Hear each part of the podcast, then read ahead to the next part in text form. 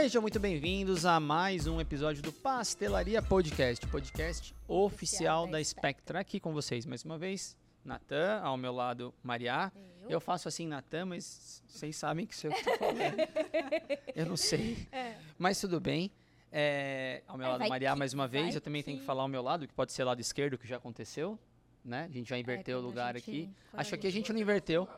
É, É, mas, mas é é, mas é verdade, continua sendo ao meu lado. Então na próxima a gente grava na frente. Aí eu falo, na minha frente, Mariá. certo? Não. Não certo? Não. E aí, o que, que a gente vai falar no episódio de hoje, Mariá? A gente vai falar do inusitado CHQ14. né? Exatamente. No episódio de hoje a gente decidiu trazer um assunto que é, aqueceu bastante as redes sociais. A gente recebeu pedidos também aqui No final é, do ano. no final né? do ano passado para a gente falar sobre o ICHQ14, as mudanças, o que, que se passa para você que é, nos acompanha, começou a acompanhar o podcast agora.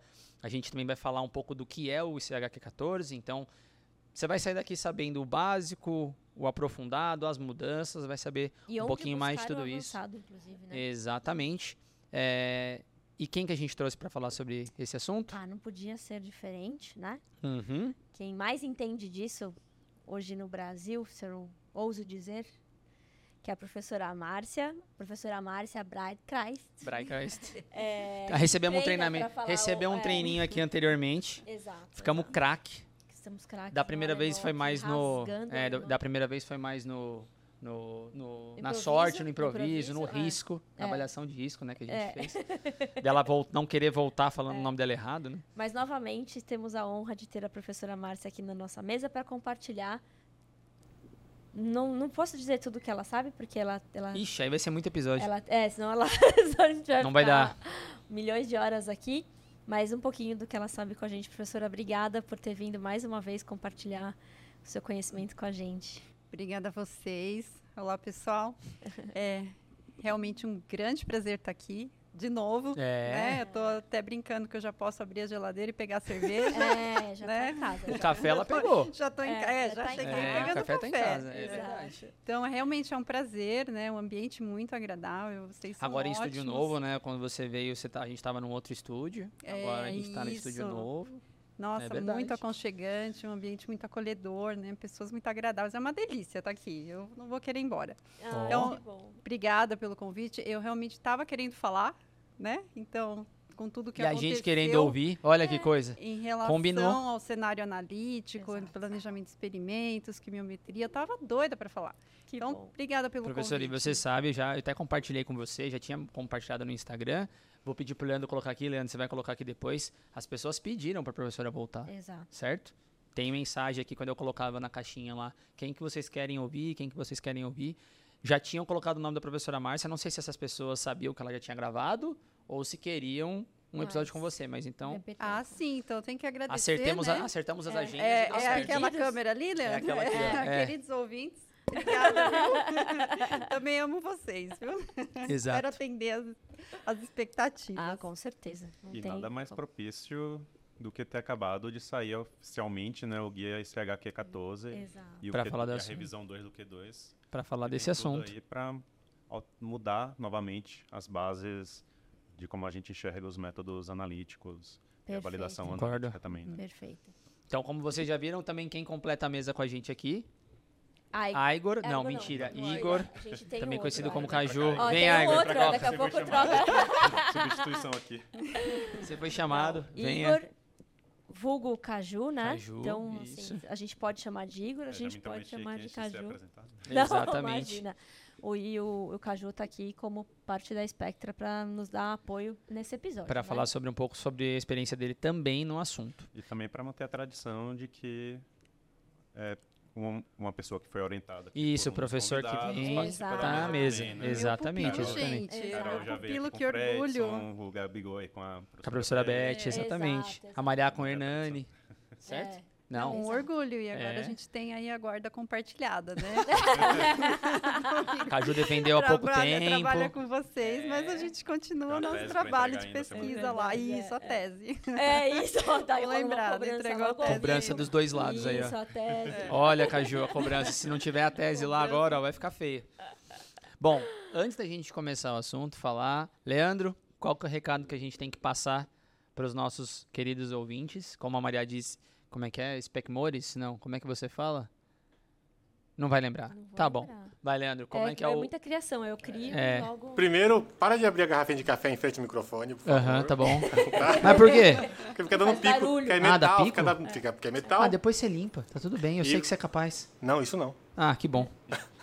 E você, você que está ouvindo agora, assistindo, está pensando se é com você, é com você mesmo, que segue a Spectra e não curte nada da Spectra, não curte a rede social da Spectra. Então você vai lá no Instagram, Spectra Soluções Científicas, no LinkedIn, Spectra Soluções Científicas, no YouTube, Pastelaria Podcast Oficial, no Facebook, Spectra Soluções Científicas. Deixa de ser preguiçoso, preguiçosa, e vai lá seguir a Bem Toma uma bronca. É. Calma. Já toma uma Porque a bronca. gente sabe que você ouve a gente, mas você não segue. Porque tem mais ouvintes do que seguidores. Tá, tá errado. É verdade. É isso verdade, é A gente verdade. sabe de tudo. sabe? O- As redes sociais, quando você assinou o contratinho lá, ela conta tudo pra gente. Entendi, justo. Então não se esquece de se inscrever no canal, dá o like lá no YouTube, é, se inscreve também pra, e ativa o sininho para ajudar a gente a saber e para que mais conteúdo desse seja indicado para outras pessoas. E para a gente que o Leandro pare de, de, de te dar dá bronca, bronca. para que a gente saiba que a gente está no caminho certo, que a gente está produzindo Ganhou conteúdo que bronca em vocês rede gostam. nacional. Exatamente. Exato. Para quem não gosta do YouTube, assim, não é que não gosta, mas para quem não tem o costume, por exemplo,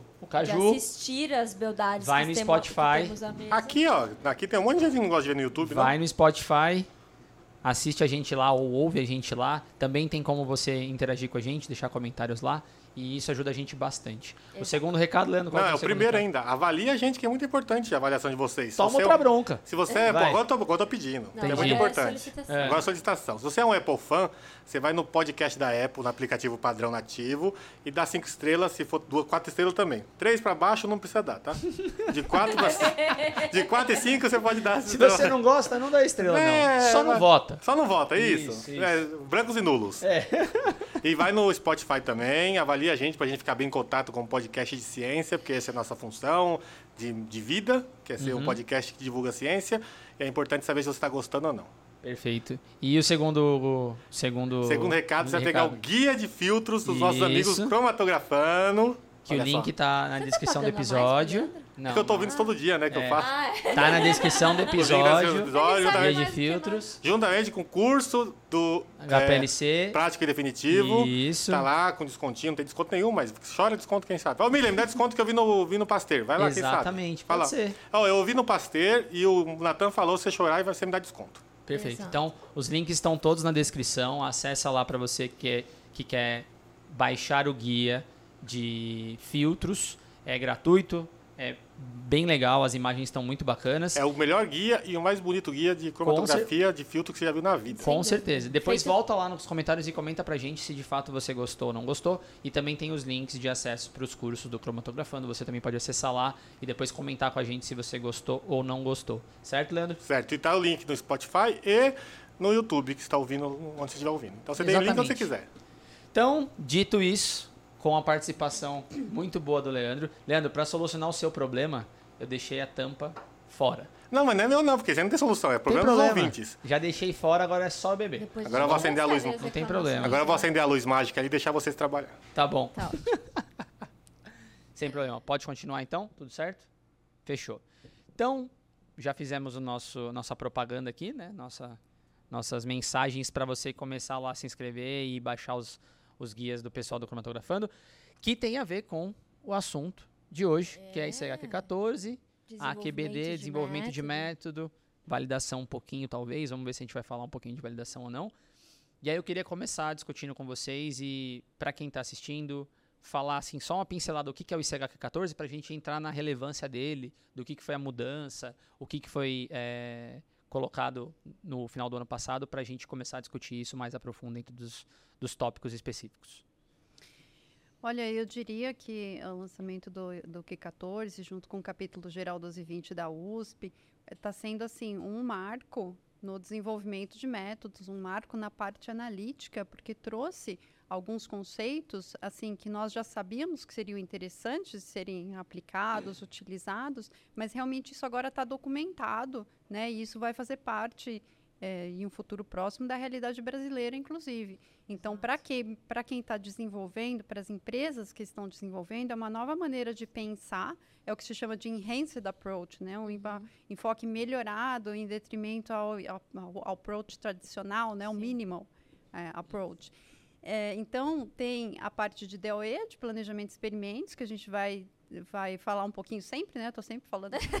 não poderia ser. A professora mais conhecida como não, quimiometria e DOE, né? Não poderia ser diferente, uhum. não é uhum. mesmo? Então, falaremos disso, é uma ferramenta importantíssima, mas mais do que isso, né? É um novo, é um mindset, né? Para pensar em risco, pensar em ferramentas que possam trazer informações é, para ter uma visão mais ampla, para conseguir enxergar coisas que não se enxergam na, no enfoque univariado, tradicional. Então, para quem está desenvolvendo, vai gerar um conhecimento enorme Exato. no seu método, uhum. porque a gente sabe muito bem que muitas vezes você desenvolve, mas você está ali numa condição boa que pode estar tá do lado de um precipício, uhum. né? Então, muitas vezes os métodos não são robustos, eles não têm apesar de passar por alguns é, testes de validação, eles não têm, de fato, né, a garantia de que eles vão funcionar para o propósito. Exato. E essa é a ideia né, de trazer isso no, no, no Q14. Então, para quem está desenvolvendo o grau de conhecimento, de confiança, para quem vai transferir, que é um problema muito sério que a gente tem, né? Já passei bastante por isso. É. Nossa, né? a gente recebe muita A hora que transfere, não.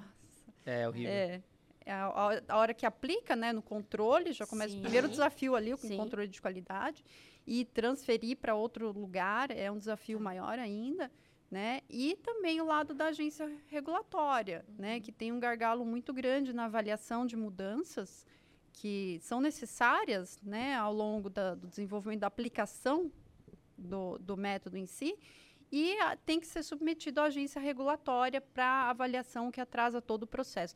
Então, na minha opinião, é uma luz no fim do túnel para todo mundo. É. Trouxe assim, uma esperança grande, né? uma renovação de pensamento para dar fluxo realmente, né? gerar conhecimento e dar fluxo para qualquer alteração que o método possa precisar. Exato. Professor, eu concordo plenamente. Assim, eu acho que é, eu lembro de uma dor muito grande que a gente tinha no desenvolvimento analítico, que era assim, ah, os gestores sempre pediam, né, para o uhum. pessoal fazer, ah, vamos fazer algum, vamos fazer um guia de desenvolvimento de método. Uhum. Porque a gente sabe que cada empresa dá o seu toque ali no desenvolvimento é. de método, né?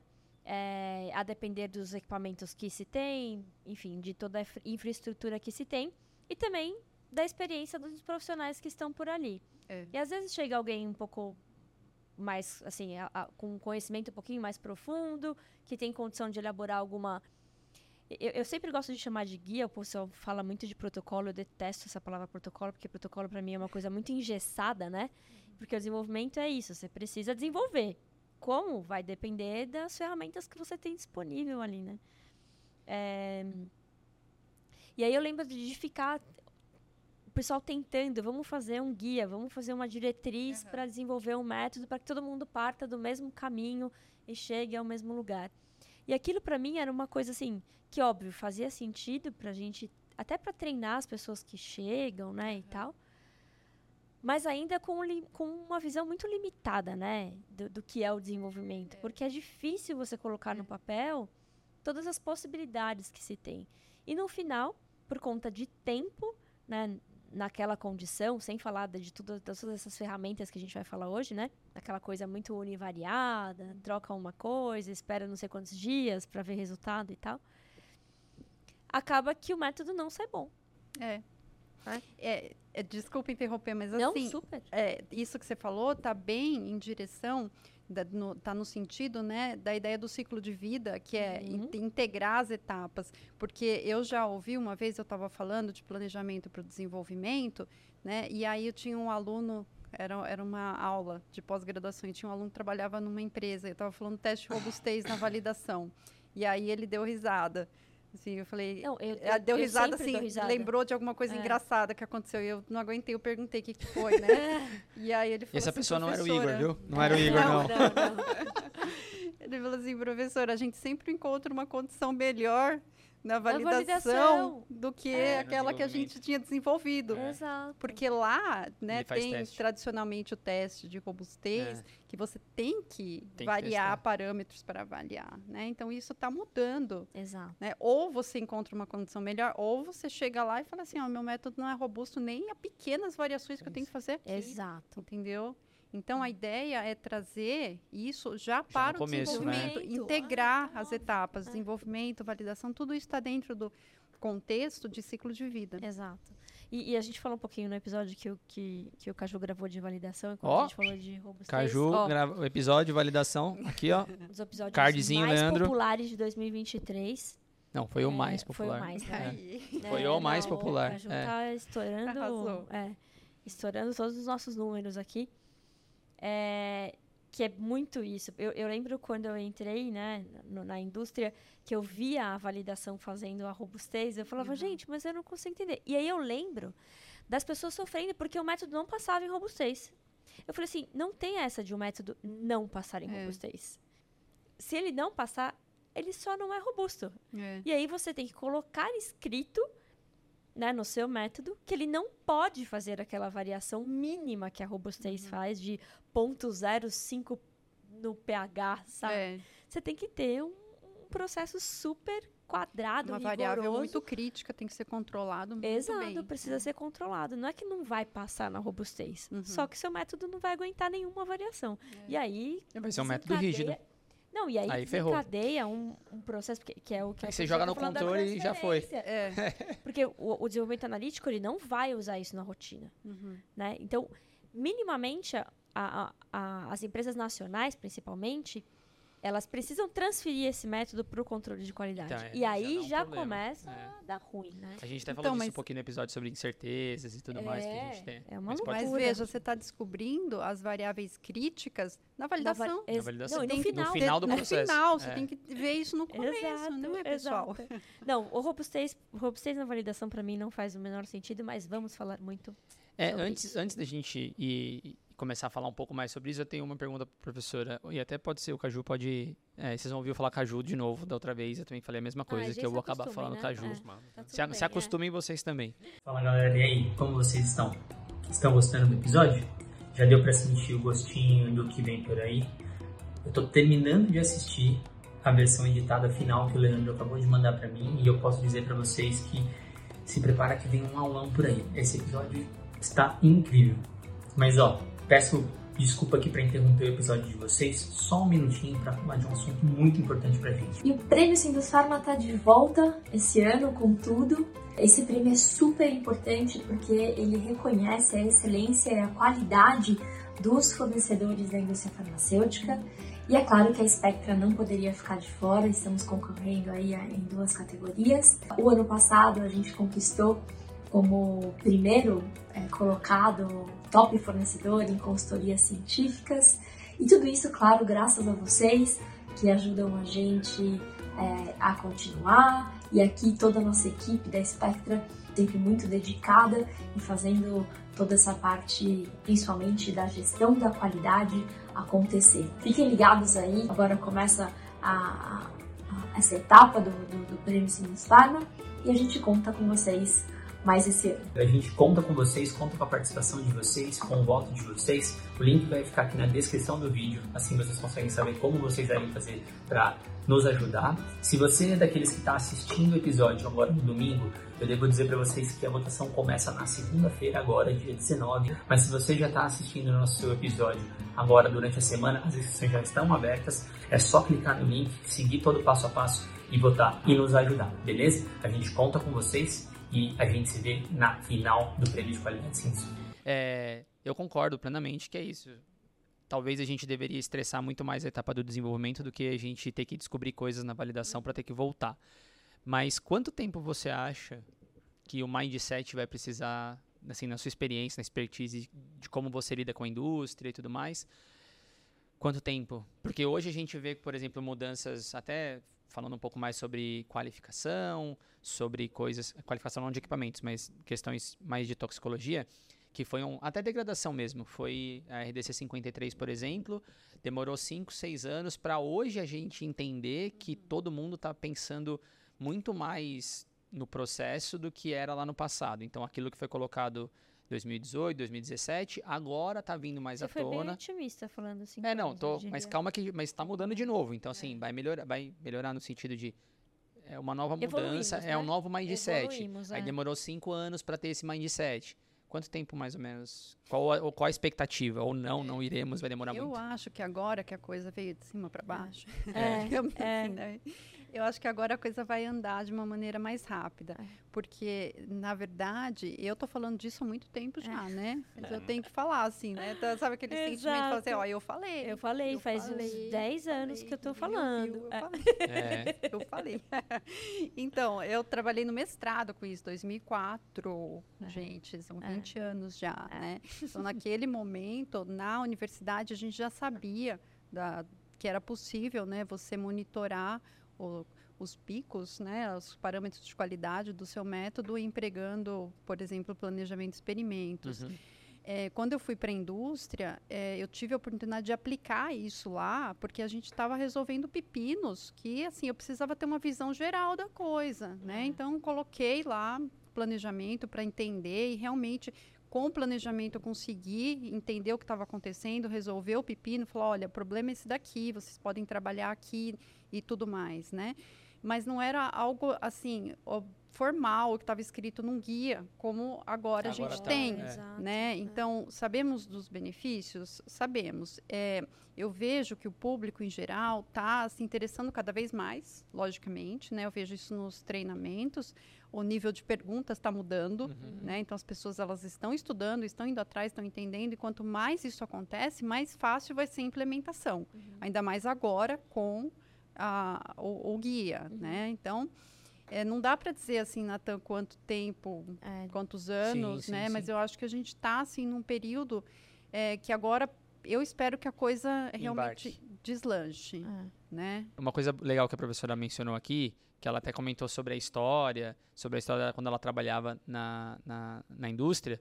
A gente, para você que acabou de chegar aqui nesse assunto, a gente tem um episódio com a professora Márcia, que você pode saber da história dela. A gente falou bastante. é, De que- de Não, que- e- não, a QBD, gente né? falou de É. DOE, falou de QBD também.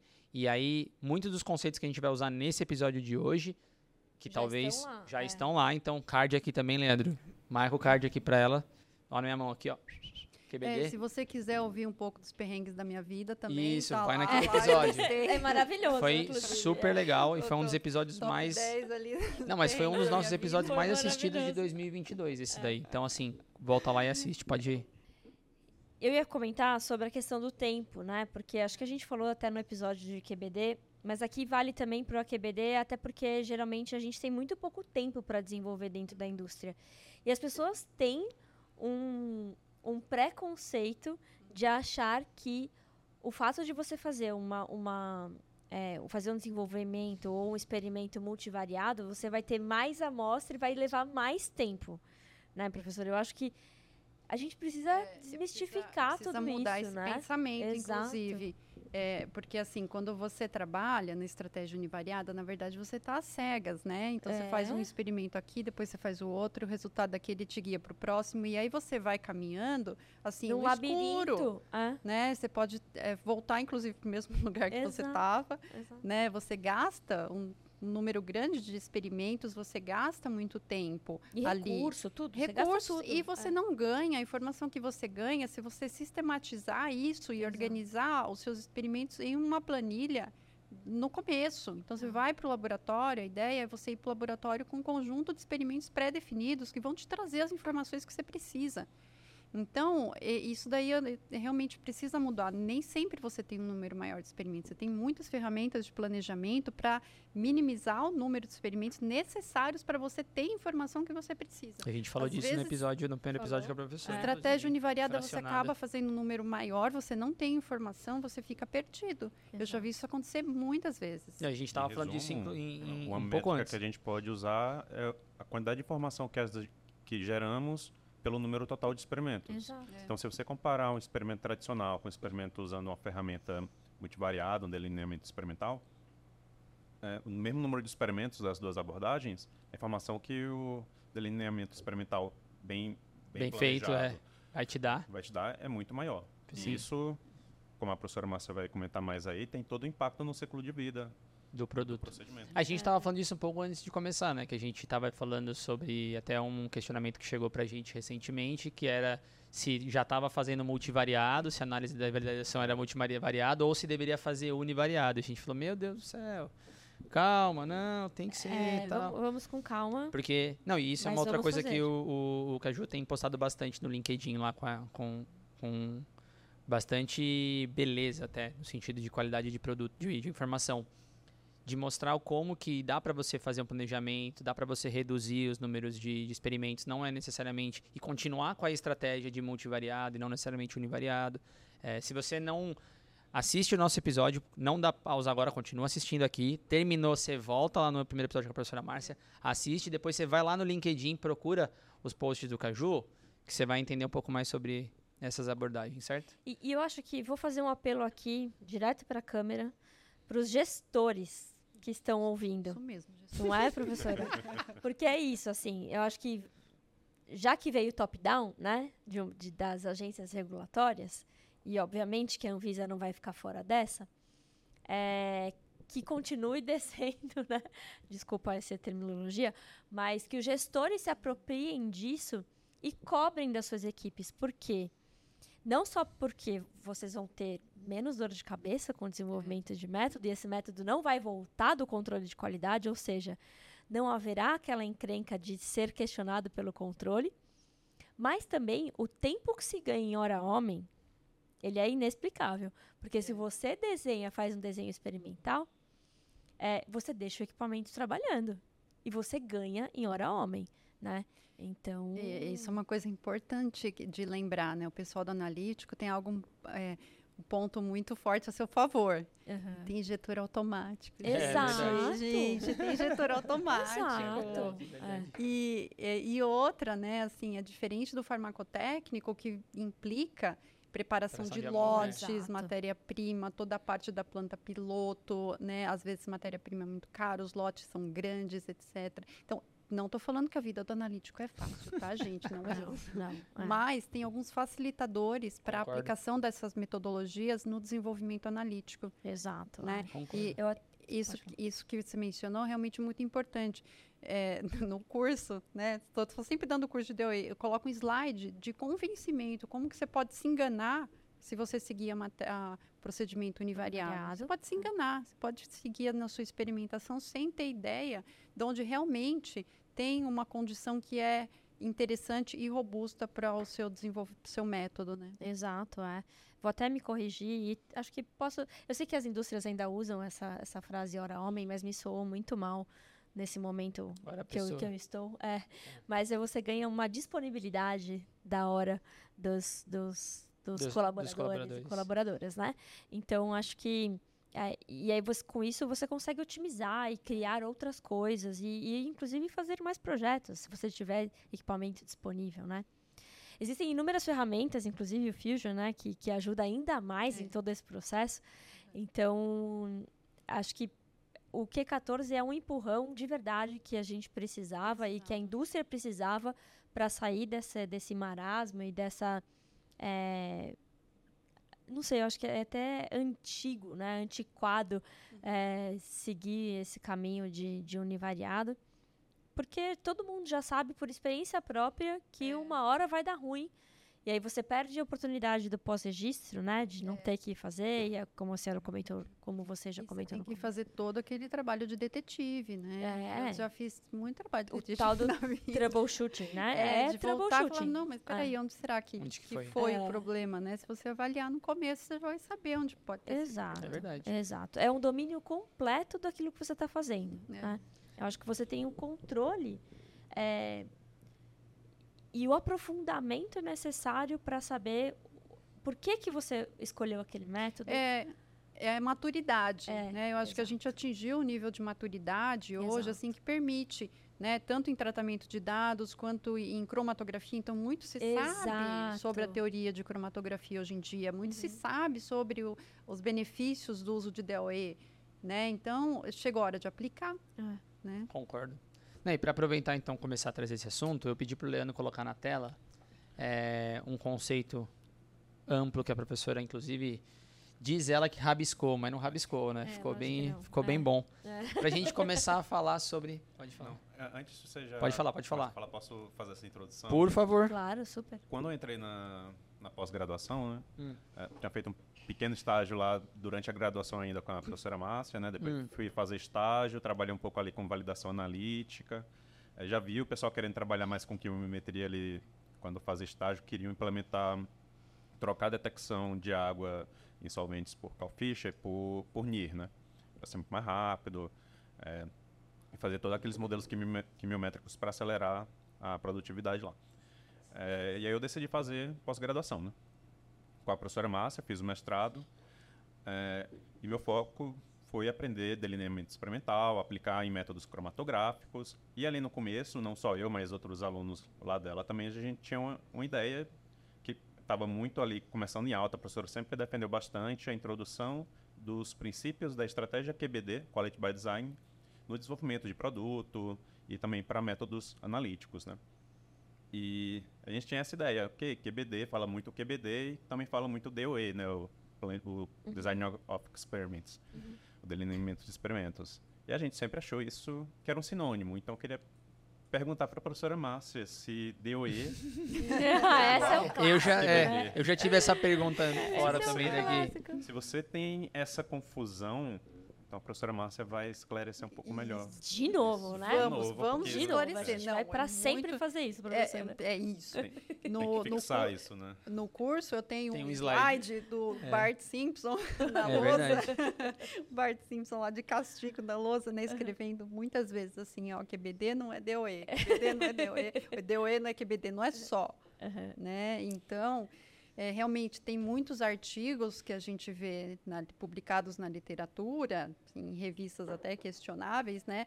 Que trazem um experimento de DOE ali e você vai ver no título ele fala de QBD É. ou de AQBD, né? Até teses e dissertações, né, professora? A gente ainda vê, ó, de Vê. vez em quando, essas coisas, Vê. né? Essa Mas eu acho que a confusão vem por causa do D.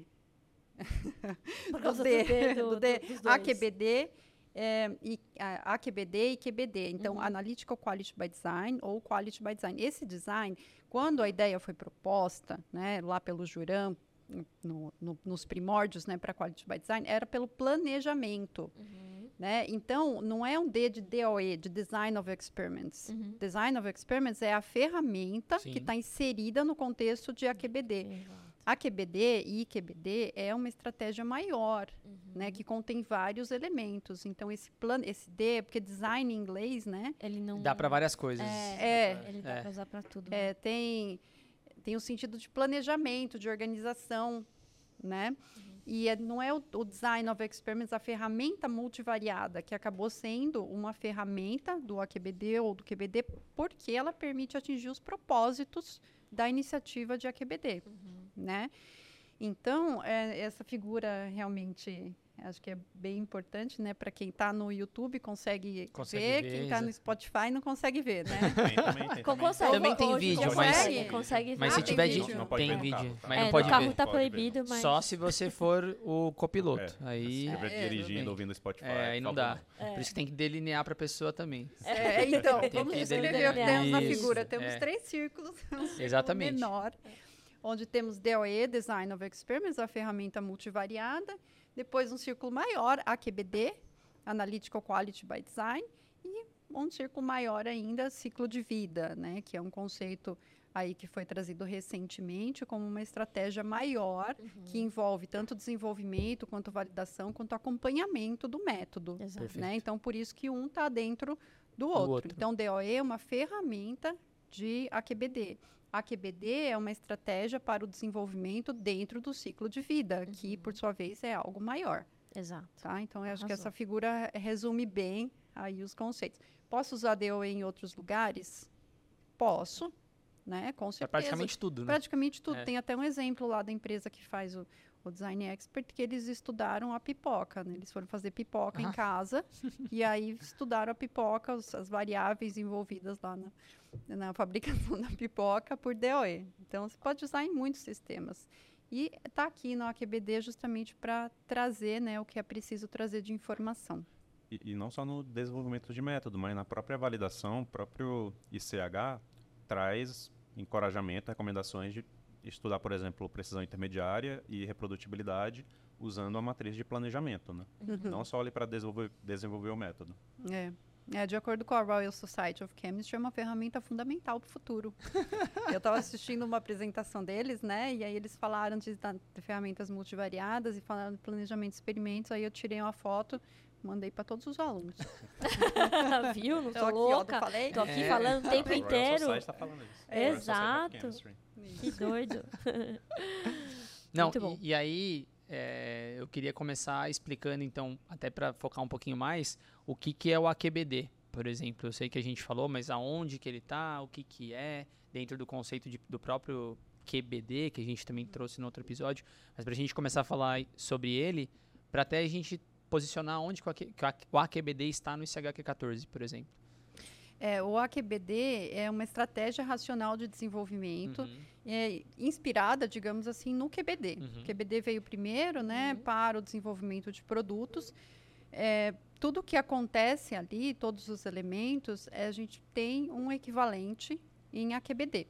Tá. Né? Então, o racional é o, é mesmo, o mesmo, Né? Os elementos assim é, são equivalentes, digamos uhum. assim né? Só que adaptados para o cenário analítico. Então, é uma ferramenta de desenvolvimento que tem vários elementos, né? Para atingir os objetivos, que é a entrega de um método robusto, confiável e tudo que, que a gente já sabe.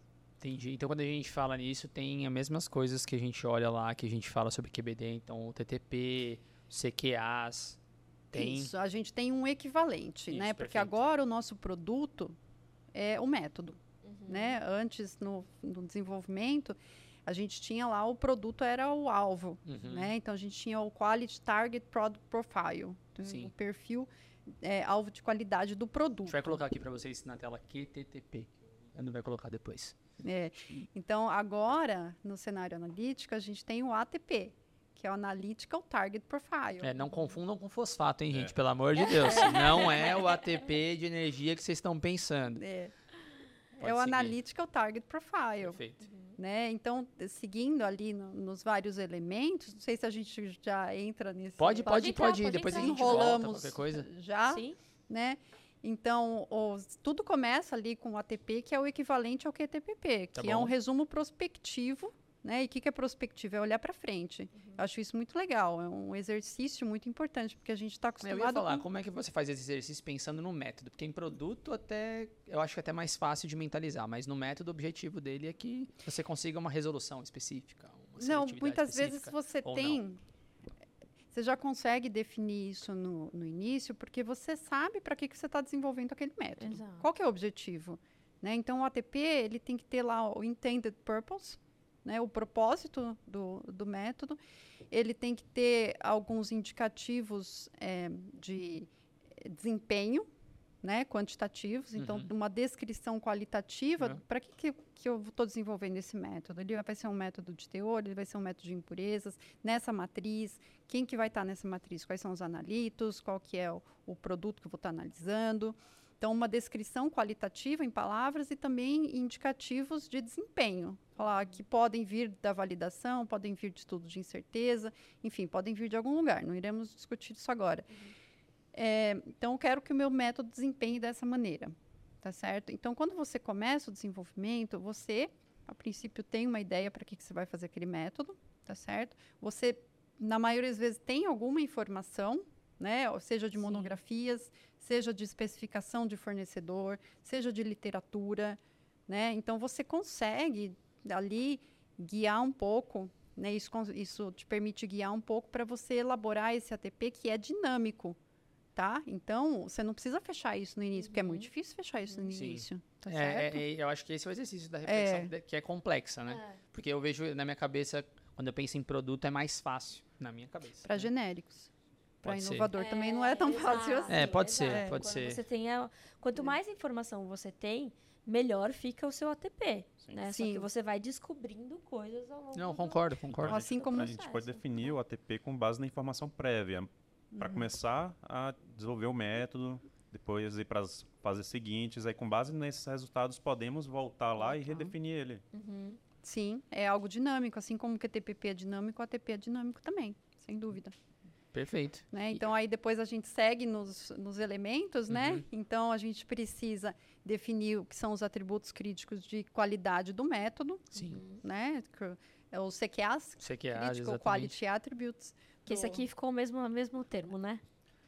Às vezes tem um É, Mzinho tem. na frente. É, eu ia perguntar, É, mas, porque... é, nós até discutimos aí na, na minha tese, eu tinha botado o termo que algum, alguns trabalhos sobre a QBD trazem, que seria o, o CMA. CMA. É, o que, é o, que eu acho que é o mais comum. Attribute. É. Só que tem o CMA também no, no QBD, que é o Critical Material, Material Attributes. Attribute, só que é. isso é uma variável de De entrada, entrada. não uma variável de saída, Saída. como é o... Por Então, isso que dá acho- uma é, confusão por isso que eu acho que generalizada. CQA é um termo mais amplo, Mais porque é um atributo de qualidade. Mas existe uma definição, algum glossário no sentido que normalize, harmonize? Não, ainda a gente vai encontrar essas duas coisas e tem que estar muito é, ligado se o CMA é o, que, é o de entrada ou de saída, que a gente tem que prestar atenção. Eu tô vendo que está caindo esse É, termo CMA, CMA tá que os- Ah, é? é, os, os CQAs, né? É, mais parece que é o que amplo. vai ficar realmente. E eu já vi também Critical Method Quality Attributes. Ah, coloca um Ah. M o Q. CMQA. Entendi. Né? Se eu não me Seria- en- é, Fica interessante. é uma proposta Sim. também, né? Mas de qualquer maneira são variáveis de saída, Uhum. né? São é, parâmetros mensuráveis do seu método que você consegue avaliar, usar como respostas para julgar a qualidade desse método. Então são variáveis de saída, assim como lá no, no QBD, aqui também, só que o nosso produto agora é o método analítico. Sim. né? Então, o que, que que seriam CQAs para um método cromatográfico, por exemplo? O que, que a gente quer no método cromatográfico? Ele precisa ter uma retenção adequada, Sim, sim. tá certo? O analito não pode passar disparado na coluna sem interagir, né? Então, precisa ter uma Justo. retenção adequada para permitir a quantificação, você precisa ter uma separação, Seletividade, uma resolução, ó, É uma fator de coisa importante, separação. né? A resolução, ela cabe muito mais como um CQA do que como um ATP. É, não, por isso que eu fiz o comentário. Sim, Uhum. é porque a, é o- a resolução que vai te dar uma resposta para garantir que seu uso pretendido vai ser Vai adequado. ser ok. Por exemplo, é, quantificar um IFA no meio Isso. de interferência, no meio de impurezas. É, e se você está determinando um teor, é bom que ele tenha, que você saiba que não teve coeluição. Isso. Porque se foi coeluição, pode ser É. duas coisas e você está julgando que é uma só. Então, o seu teor está errado, em teoria. Por isso Exatamente. que seria mais interessante como E- CQA e- mesmo. Só antes de, de seguir, eu acho que tem um, tem um elemento muito importante entre a definição do ATP e a seleção do CQA, é, que é a seleção da tecnologia que vai ser utilizada. Que tem já uma, uma figura lá no ICHQ 14 traz muito bem isso, lá no ciclo de vida. É, e que é uma coisa importante destacar é que o ATP ele é independente da tecnologia que você for utilizar. Então, o uso pretendido não depende disso. Por isso que resolução não cabe muito bem como um ATP. Resolução é muito parâmetro de, eh, de Cromatografia. cromatografia. Mas se de repente você, mais para frente, uma nova tecnologia surgir, que, por exemplo, usa eh, métodos eh, espectroscópicos com alto poder de caracterização, de identificação ou até quantificação, então você pode substituir esse, mantendo o mesmo ATP. Só Concordo. que você apenas muda A ferramenta. a né? ferramenta. É, isso gerou um- uma confusão no começo. Como assim? O ATP independente da, tec- do- da tecnologia, né? Que causou uma pane, mas é justamente por conta disso que Porque Igor é o acabou de escrever. método, né? é, exato, o que você Aham. quer. Se tem uma outra, outra técnica que atende melhor, Melhor ainda, com- né? O método está tá servindo seu produto, né? Então, se de repente surgiu um- uma tecnologia melhor ali para servir ele, o ATP pode ser o mesmo. Quero quantificar ali meu produto, o, o princípio ativo dele, eu controlar as impurezas em um certo nível aqui de, de qualidade. Legal. Se É. tem uma tecnologia melhor do que eu estava usando, eu posso substituir ela no futuro e mantendo o ciclo de vida ali. Não precisa É. fazer tudo na etapa nova. E isso responde uma pergunta que eu estava para fazer aqui, que é que o AQBD não, em nada tem a ver com cromatografia, né? É, não necessariamente. não necessariamente. É, A gente tá é- falando é de algo método. maior. E por que, que a gente está falando de cromatografia? Né? Porque realmente é, as técnicas cromatográficas, em São específico mais- cromatografia líquida, é a cromatografia líquida é a técnica mais utilizada em Exato. indústria farmacêutica. Eu acho que Exato. não tem como negar isso, né? Quando a gente entra em indústria farmacêutica, é cromatógrafo para todo lado, É. né? No P&D, não sei o quê, cromatógrafos empilhados, onde tem um espacinho, o pessoal coloca Não, cromatógrafo. tem até né? cromatógrafo- Então, por isso que tá a ideia linkada à cromatografia. Tem né? cromatógrafo na caixa que ainda não foi botado na, mas você vai ver lá. Tem lá. É, tem estoque ver. de cromatógrafo. Estoque de cromatógrafo. Isso. É. Então, uns com é. tanto, outros com tão pouco, né? Mas é. Exato. Nós na universidade, aquele sofrimento, né? Uns com tantos, outros com tão pouco, é. Mas isso é legal falar, porque é isso, é um conceito que a gente está falando aqui, mas que não se, não se limita à cromatografia líquida nem nada Isso. disso. A gente está falando não podemos de fechar nossos olhos para outras possibilidades de análise também. Perfeito. Que inclusive o Q2 abriu, né? agora, abriu os agora, olhos para falar. falar, pessoal, existem Se- outras técnicas. Inclusive, é. a gente vai falar um pouquinho do Q2, mas se vocês quiserem um outro episódio sobre essa, essa alteração que a gente está falando, ou esse contexto que a gente está falando, que você pode usar é, a mesma abordagem que a gente está, o mesmo pensamento e raciocínio com outras técnicas, deixa nos comentários que a gente pensa a gente vai fazer um segundo episódio ou não, para falar Será um pouco mais que do eles me Q2. aguentam aqui ainda? Ah, Será? aguentaram o Eu gostaria. hein? Pediram. Eu, eu É. se eu tivesse do outro lado ali. Bom, eu desse lado aqui já Já tá aguentaria. pedindo, então, já. já queria. pedindo. faz muito tempo. Mas vamos ver, tem que ter os comentários, tem que ter os falando de pedidos. validação, vai aguentá-la com certeza. Vai pedir mais Duas vezes. vezes pediram Três ainda. vezes agora.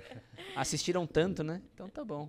Mas, enfim. continuando, É, né? A continuando. gente estava falando do CQAs, então a- ali a gente tem é, a é, retenção, a gente tem resolução, a gente tem efici- a efi- eficiência, a gente tem o tailing, a gente tem parâmetros mensuráveis que vão é, atender, né? Que vão permitir que a gente atenda a critérios de validação e que a gente atenda o ATP também Perfeito. são as saídas. Aí, do outro lado, a gente sabe que temos muitas variáveis para olhar, principalmente em cromatografia, né, cromatografia líquida, é, que são as variáveis de entrada. Entrada. Então, é preciso fazer uma análise de risco ali, pensando, assim, é, quais são os meus analitos, né? Quais, qual que é o modo cromatográfico que eu vou usar? Então, quais são as possíveis variáveis de entrada que podem afetar?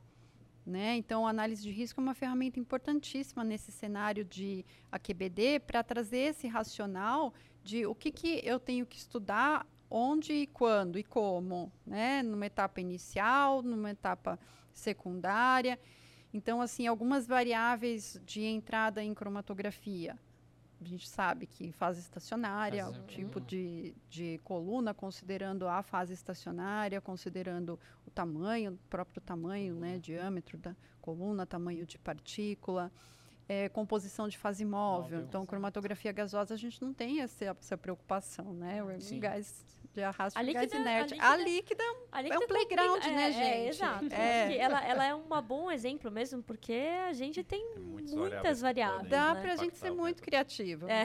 né? Então você tem que olhar para pensando no modo fase reversa, que é o modo, modo mais utilizado hoje em dia.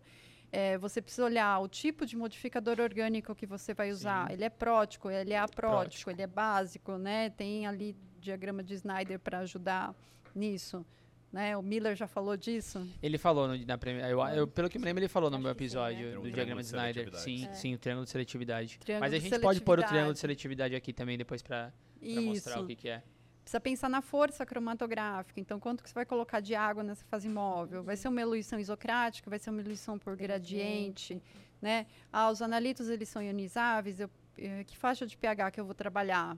Tá certo? Isso é ótimo falar, professora, porque assim, na rotina é uma loucura. A galera, você pergunta pra eles por que, que eles estão usando aquele pH. Aquele pH. E aí as pessoas não sabem por quê. E você fala, gente, não tem como não saber por quê. Isso, isso, Então. isso é, é necessário no começo, né? Sim, sim. Eu ia Eu até vou- colocar isso no ATP, por exemplo. Não sei se é possível, mas tipo, você fazer uma análise do, do, do pKa do seu, do seu substância Uhum. é, antes de começar todo esse planejamento é algo essencial. E, e né? isso, é, isso é, avaliação de risco É. do, do método. Sim, claro. Uhum. Então, especificamente falando aqui de, de cromatografia, né, justamente porque é muito amplo, é muito usado, é, mas você estudar as características da sua amostra é uma avaliação de risco. Exato. Saber que tipo de coluna pode, pode impactar. E hoje a literatura é muito rica com informações que já vão te dar um passo inicial sem você ter que testar esforçar, 10 é. colunas, 20 colunas ali. É. E os cromatógrafos atuais têm a capacidade de fazer varreduras de várias colunas, quatro, alguns até 12 Exato. colunas, em uma sequência, é, misturar fases, é, fases móveis também, trocar fases móveis até 8, 12 Uhum. fases móveis. Então, é, a tecnologia já está muito avançada e permite é, que todos esses fatores sejam varridos de uma forma, só que essa forma precisa ser uma forma sistemática, inteligente, para você não perder informação ali, não fazer experimentos redundantes também. É, e olhar sempre né? para Também. os seus analitos, né? Então, quando eu falo análise de risco, por exemplo, eu estou trabalhando com analitos que não são ionizáveis. Toda a faixa de pH possível. Então, pH vai ser uma variável de risco baixo. Com certeza. Tá certo? Isso é Exato. análise de Estu- risco, não vou estudar. Estudos É. de, de Vale estresse e degradação forçada, por exemplo. Você precisa testar todos os, eh, todos os caminhos de degradação. Se você já fez uma, avaliza- uma avaliação de Análise risco de e vê que risco. não tem Exato. probabilidade de algum estresse eh, causar ali degradação do seu produto, você pode simplesmente justificar isso e não fazer tantos experimentos desnecessários. Eu concordo. E é espero, avaliação de risco. e espero que com a revisão da, da 53 você consiga fazer cada vez mais nessa linha de raciocínio. E, Isso. e só, e só fazer, uma, e só fazer uma, um, um breve parênteses aqui, que a gente está falando também da, do perfil da amostra, mas é, preparo de amostra também é um desenvolvimento à parte. Sim, sim, sim. Né? sim. É uma Então, etapa à parte. é uma etapa à da parte, é. gente. Então, assim, acho que é, a indústria, eu vejo que ela negligencia muito o preparo de Que amostra. também dá para usar DOE. Isso, exato, mas é, é aí que eu Eu queria não sei, chegar. sempre que A uma vida é DOE, oportunidade, eu gente. falo, A né? vida Exato, é DOE. professora, é isso, mas eu queria chegar Não exatamente dá, nessa Dá, dá, resposta. porque você tem que estudar extração, você tem que estudar uma série Solubilidade. solubilidade. Eu sim. queria chegar nessa resposta mesmo, eu ia te provocar pra isso, mas Método. nem precisa muito, né? Não, não. Porque as pessoas negligenciam, É. acham que ah, é minha fase móvel, é acetonitrila água, então eu vou fazer ali um para um e vou injetar e o gradiente sai de 5% de acetonitrila para chegar a 95%. Então, é, eu acho que precisa se ter cuidado também bastante no preparo de amostra. Sem dúvida. Eu, eu, eu, eu tive muita experiência eh, com relação a essa questão do preparo de amostra, trabalhando com produtos de degradação, porque é muito difícil o preparo de amostra para produtos de degradação, porque você não sabe o que, que você tem ali. É, Então, entender a solubilidade, a extração de algo que você não sabe o que é, é. fica mais difícil. Então, você foca muito na solubilidade do ativo, na recuperação do ativo e assim por diante. E você acaba esquecendo que não é o ativo que é o seu principal alvo. Né? Às vezes são, às vezes o seu método é só para produtos de degradação, o ativo não está sendo quantificado. E aí, muitas vezes, principalmente nos estudos de estresse, você tem um problema de recuperação É isso. Né? Aham. E aí as pessoas acham que não dá balanço de massas porque o pico sumiu, né? Porque o ativo não degradou e- ou degradou e, e a, e a impureza volatilizou, umas coisas absurdas muitas vezes assim, sabe? O pessoal vai extrapolando as barreiras aí da criatividade.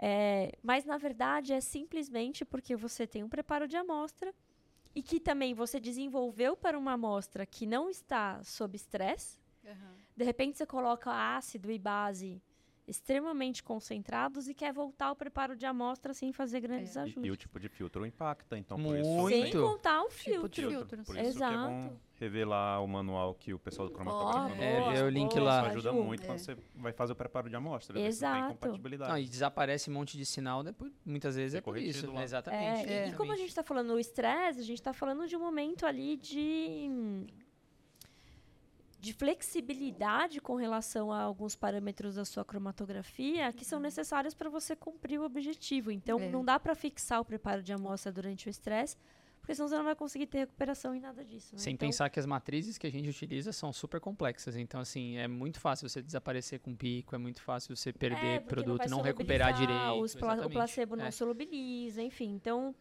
é, eu sinto um certo A vida é de- DOE. descaso, Põe isso assim, daí. A vida é relação- DOE. É o slogan aqui. a vida, Vamos fazer gente, aqui, lendo o facilita a slogan. A vida. vida é DOE.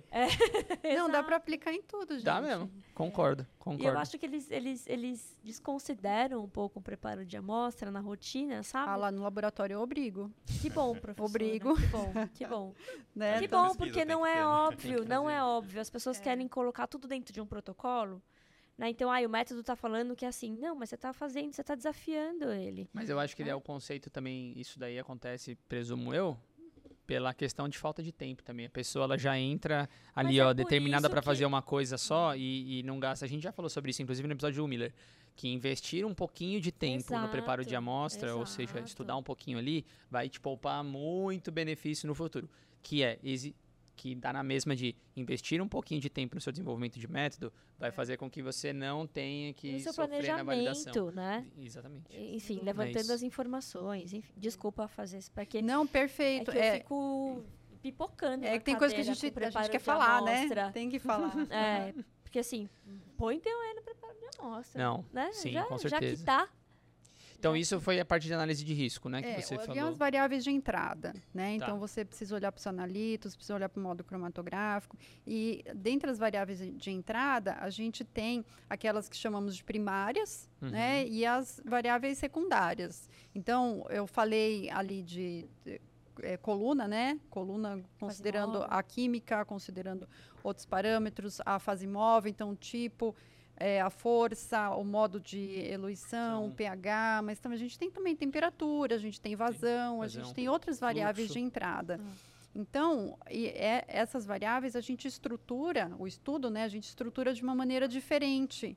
né, na aplicação de DOE. Então, eu acho que depois a gente vai falar um pouco, um pouco disso, mas Uhum. a gente coloca primeiro um estudo das variáveis primárias mais importantes, que é aquelas que esperamos que mesmo. realmente impacta ali que os picos se movimentem no cromatograma, tá certo? Então, a fase estacionária, composição de fase móvel, com certeza estarão numa etapa inicial. E outras variáveis estarão em um segundo momento, mais para um ajuste fino, né? Então, temperatura, vazão, etc. Mas todas elas são variáveis de entrada que devem ser estudadas num desenvolvimento analítico por cromatografia. Outras técnicas terão outras variáveis de entrada e outras variáveis de saída, mas o racional é o mesmo. Pensando só, fiquei pensando numa coisa aqui, que eu não sei nem se era nesse momento, mas agora que, que a gente comentou isso, quando eu penso em, em, em parâmetros primários e secundários, se eu estiver pensando num modelo fracionário, ou de fração, fracionar meu, meus experimentos, eu posso considerar só os primários ou eu posso juntar primários e secundários? Se eu tiver que fracionar, por exemplo, porque ficou muito teste. Acabou de me passar na cabeça. É, aqui. então os planejamentos fracionários eles são mais econômicos. Sim. Né? Então, normalmente, é, algo se ganha e algo se perde com eles. Sim, né? Então, você vai optar por uma economia, mas você vai perder alguma coisa. Você tem que estar ciente disso. Uhum. Então, normalmente é utilizado uma primeira etapa, numa etapa de triagem, onde você tem que ter um norte. Né? Então, qual coluna eu vou? Tenho aqui uma infinidade de colunas. É, qual o modificador orgânico? Qual é a, a região de pH? Eu vou para a região mais ácida, Ou vou para a região mais básica, eu posso ficar ali numa faixa de pH neutro. Né? Então, ali você pode economizar experimentos, porque você precisa de um norte. Né? E depois, quando você precisa de um detalhamento maior, aí não, não é, sugiro usar fracionários, né? Ou usar fracionários com algumas características, quando você precisa de um detalhamento maior. Ou seja, eu Mas- poderia utilizar mais os primários, então, no fracionamento, porque eles vão me responder muito mais coisas impactantes e aí depois, para refinar, eu posso utilizar outros parâmetros como Isso, secundário, outros exemplo. Isso, planejamentos. Isso. Entendi. Então, para ter uma ideia inicial, um direcionamento, você pode usar planejamento. Eu acho que a gente conversou de falar disso, né? É ah, importante. é? Eu não sabia. É importante, porque te- aqui a gente tem assim, eu combinei aqui com o Igor, né? Uhum. Que toda e qualquer oportunidade que nós temos para falar sobre, alguma, sobre algumas coisas, nós iremos utilizar, né? E esse é Perfeito. um assunto, Natan, que vira e mexe a gente encontra é, erro Imagino. ah, em artigos, em publicações, conceitos Sim, sim, errados, sim. né? Então a gente gostaria de A- a esclarecer minha algumas impressão, coisas. assim, é que as pessoas acham que um tipo de planejamento é uma opção sua, assim, ah, eu gosto desse aqui, vou com a cara dele, vou usar isso. Ou eu sei, né? Esse eu mais sei. com Se esse. eu aprendi, eu vou usar É. esse, né? Esse eu eu, já, eu já vi usarem aqui no artigo, então vou usar isso por causa disso. Isso. Mas só que todo tipo de planejamento, é, o DOE é um conjunto de ferramentas para você utilizar. Então, cada uma delas tem um momento para você utilizar, tem consequências. O nome certo, assim, completo dele é Planejamento Estatístico de Experimentos, porque tem ferramentas estatísticas para você planejar e depois para analisar. É um Então, cardápio. é. Não, um perfeito. cardápio de gostosuras que você vai escolhe sua gostosura de acordo com o momento, né? Então tem a entrada para principal. Justo. né? Então, o que vai ditar para você, ok, eu fiz minha avaliação de risco, eu tenho muitas variáveis. aqui. Variáveis. Então, não vou usar o- um planejamento completo, um fatorial completo, por Isso. exemplo. Quais são Tá lascado. Vocês vocês falaram aí do É. fracionário, então eu gostaria que a professora Márcia comentasse os tipos de fracionário. Que fracionários tem várias categorias, né? Então explicar melhor o que, o que, que é o fracionário. né? É. Já que já entramos no Já entramos? lá. Já entrei antes da hora, vai. É, então, realmente, o pessoal confunde mesmo, assim, acha que DOE é uma coisa só e eh, nessa linha, né, acha que fracionário é uma coisa só, né, que planejamento fracionário é tudo uma, uma coisa só. Não é, minha gente. Planejamentos fracionários... Sinto lhes Não é. dizer. É, ó- olha É. aqui pra mim. Olha aqui pra mim, ó. Olha aqui pra mim. Não é, minha gente. Não é. Da mesma forma que DOE Não não, é é QBD, QBD. é. Isso, a gente tem é, planejamentos fracionários de uma maneira geral são econômicos, né, para a etapa de triagem, mas eles não são equivalentes entre si. Tá? Então, se a gente olhar para o fatorial em dois níveis, por exemplo, ele pode ter um fracionário de resolução 3, resolução 4, resolução 5. O conceito de resolução está relacionado ao que você perde, ao que você ganha e ao que você perde quando você economiza experimentos. Né? Então, logicamente que é algo que você vai perder, porque senão para que, que você faria o planejamento completo se você teria as mesmas informações? Né? Então, o conceito de resolução está relacionado a quanto mais você diminui o número de experimentos, mais você vai perder, no sentido que você não estima os efeitos de maneira pura. Você começa a ter confundimento, Uhum. mistura entre eles. Então, o que você precisa é saber o que você consegue estimar com cada tipo de planejamento fracionário. Então, por exemplo, planejamentos de resolução 5 ou superior são planejamentos que você consegue estimar efeitos principais e você consegue estimar efeitos de interação binária livres de confundimento. Então, eles são planejamentos mais limpos Sim. clean, eles são muito, os resultados são muito próximos ao planejamento completo. Quanto maior o número de variáveis que você tem, é mais fácil você conseguir usar esse tipo de planejamento, né? Porque ele vai te dar mais informação também, né? Você tá... Em alguns mais- softwares, é, é, eles trazem esse tipo de planejamento com uma janelinha em uma janelinha verde. Eu gosto muito dos softwares que trazem a legenda das cores. Então, Uhum. o verde significa estar muito Tá, próximo ok. do planejamento completo. Você pode utilizar sem perder tanta Informação. informação. É, nesse caso, você até poderia utilizar para em uma etapa que não seja estritamente de triagem, tá? Porque ele é próximo ao planejamento completo. Planejamentos de resolução 4 são aqueles que aparecem em amarelinho em alguns softwares. Eles estão dizendo para você algo você ganha, algo você perde. Então, é, são as cores do semáforo, né? Sim, sim, Então, sim. quando está verde, você vai. Quando está Amarelo, você amarelo, você, atenção. para e pensa. Então, você olha para frente, olha para trás, né? E aí você decide se você vai ou não. E é exatamente isso que tem que ser feito. Então, o que, que você ganha? Você ganha a estimativa de efeitos principais.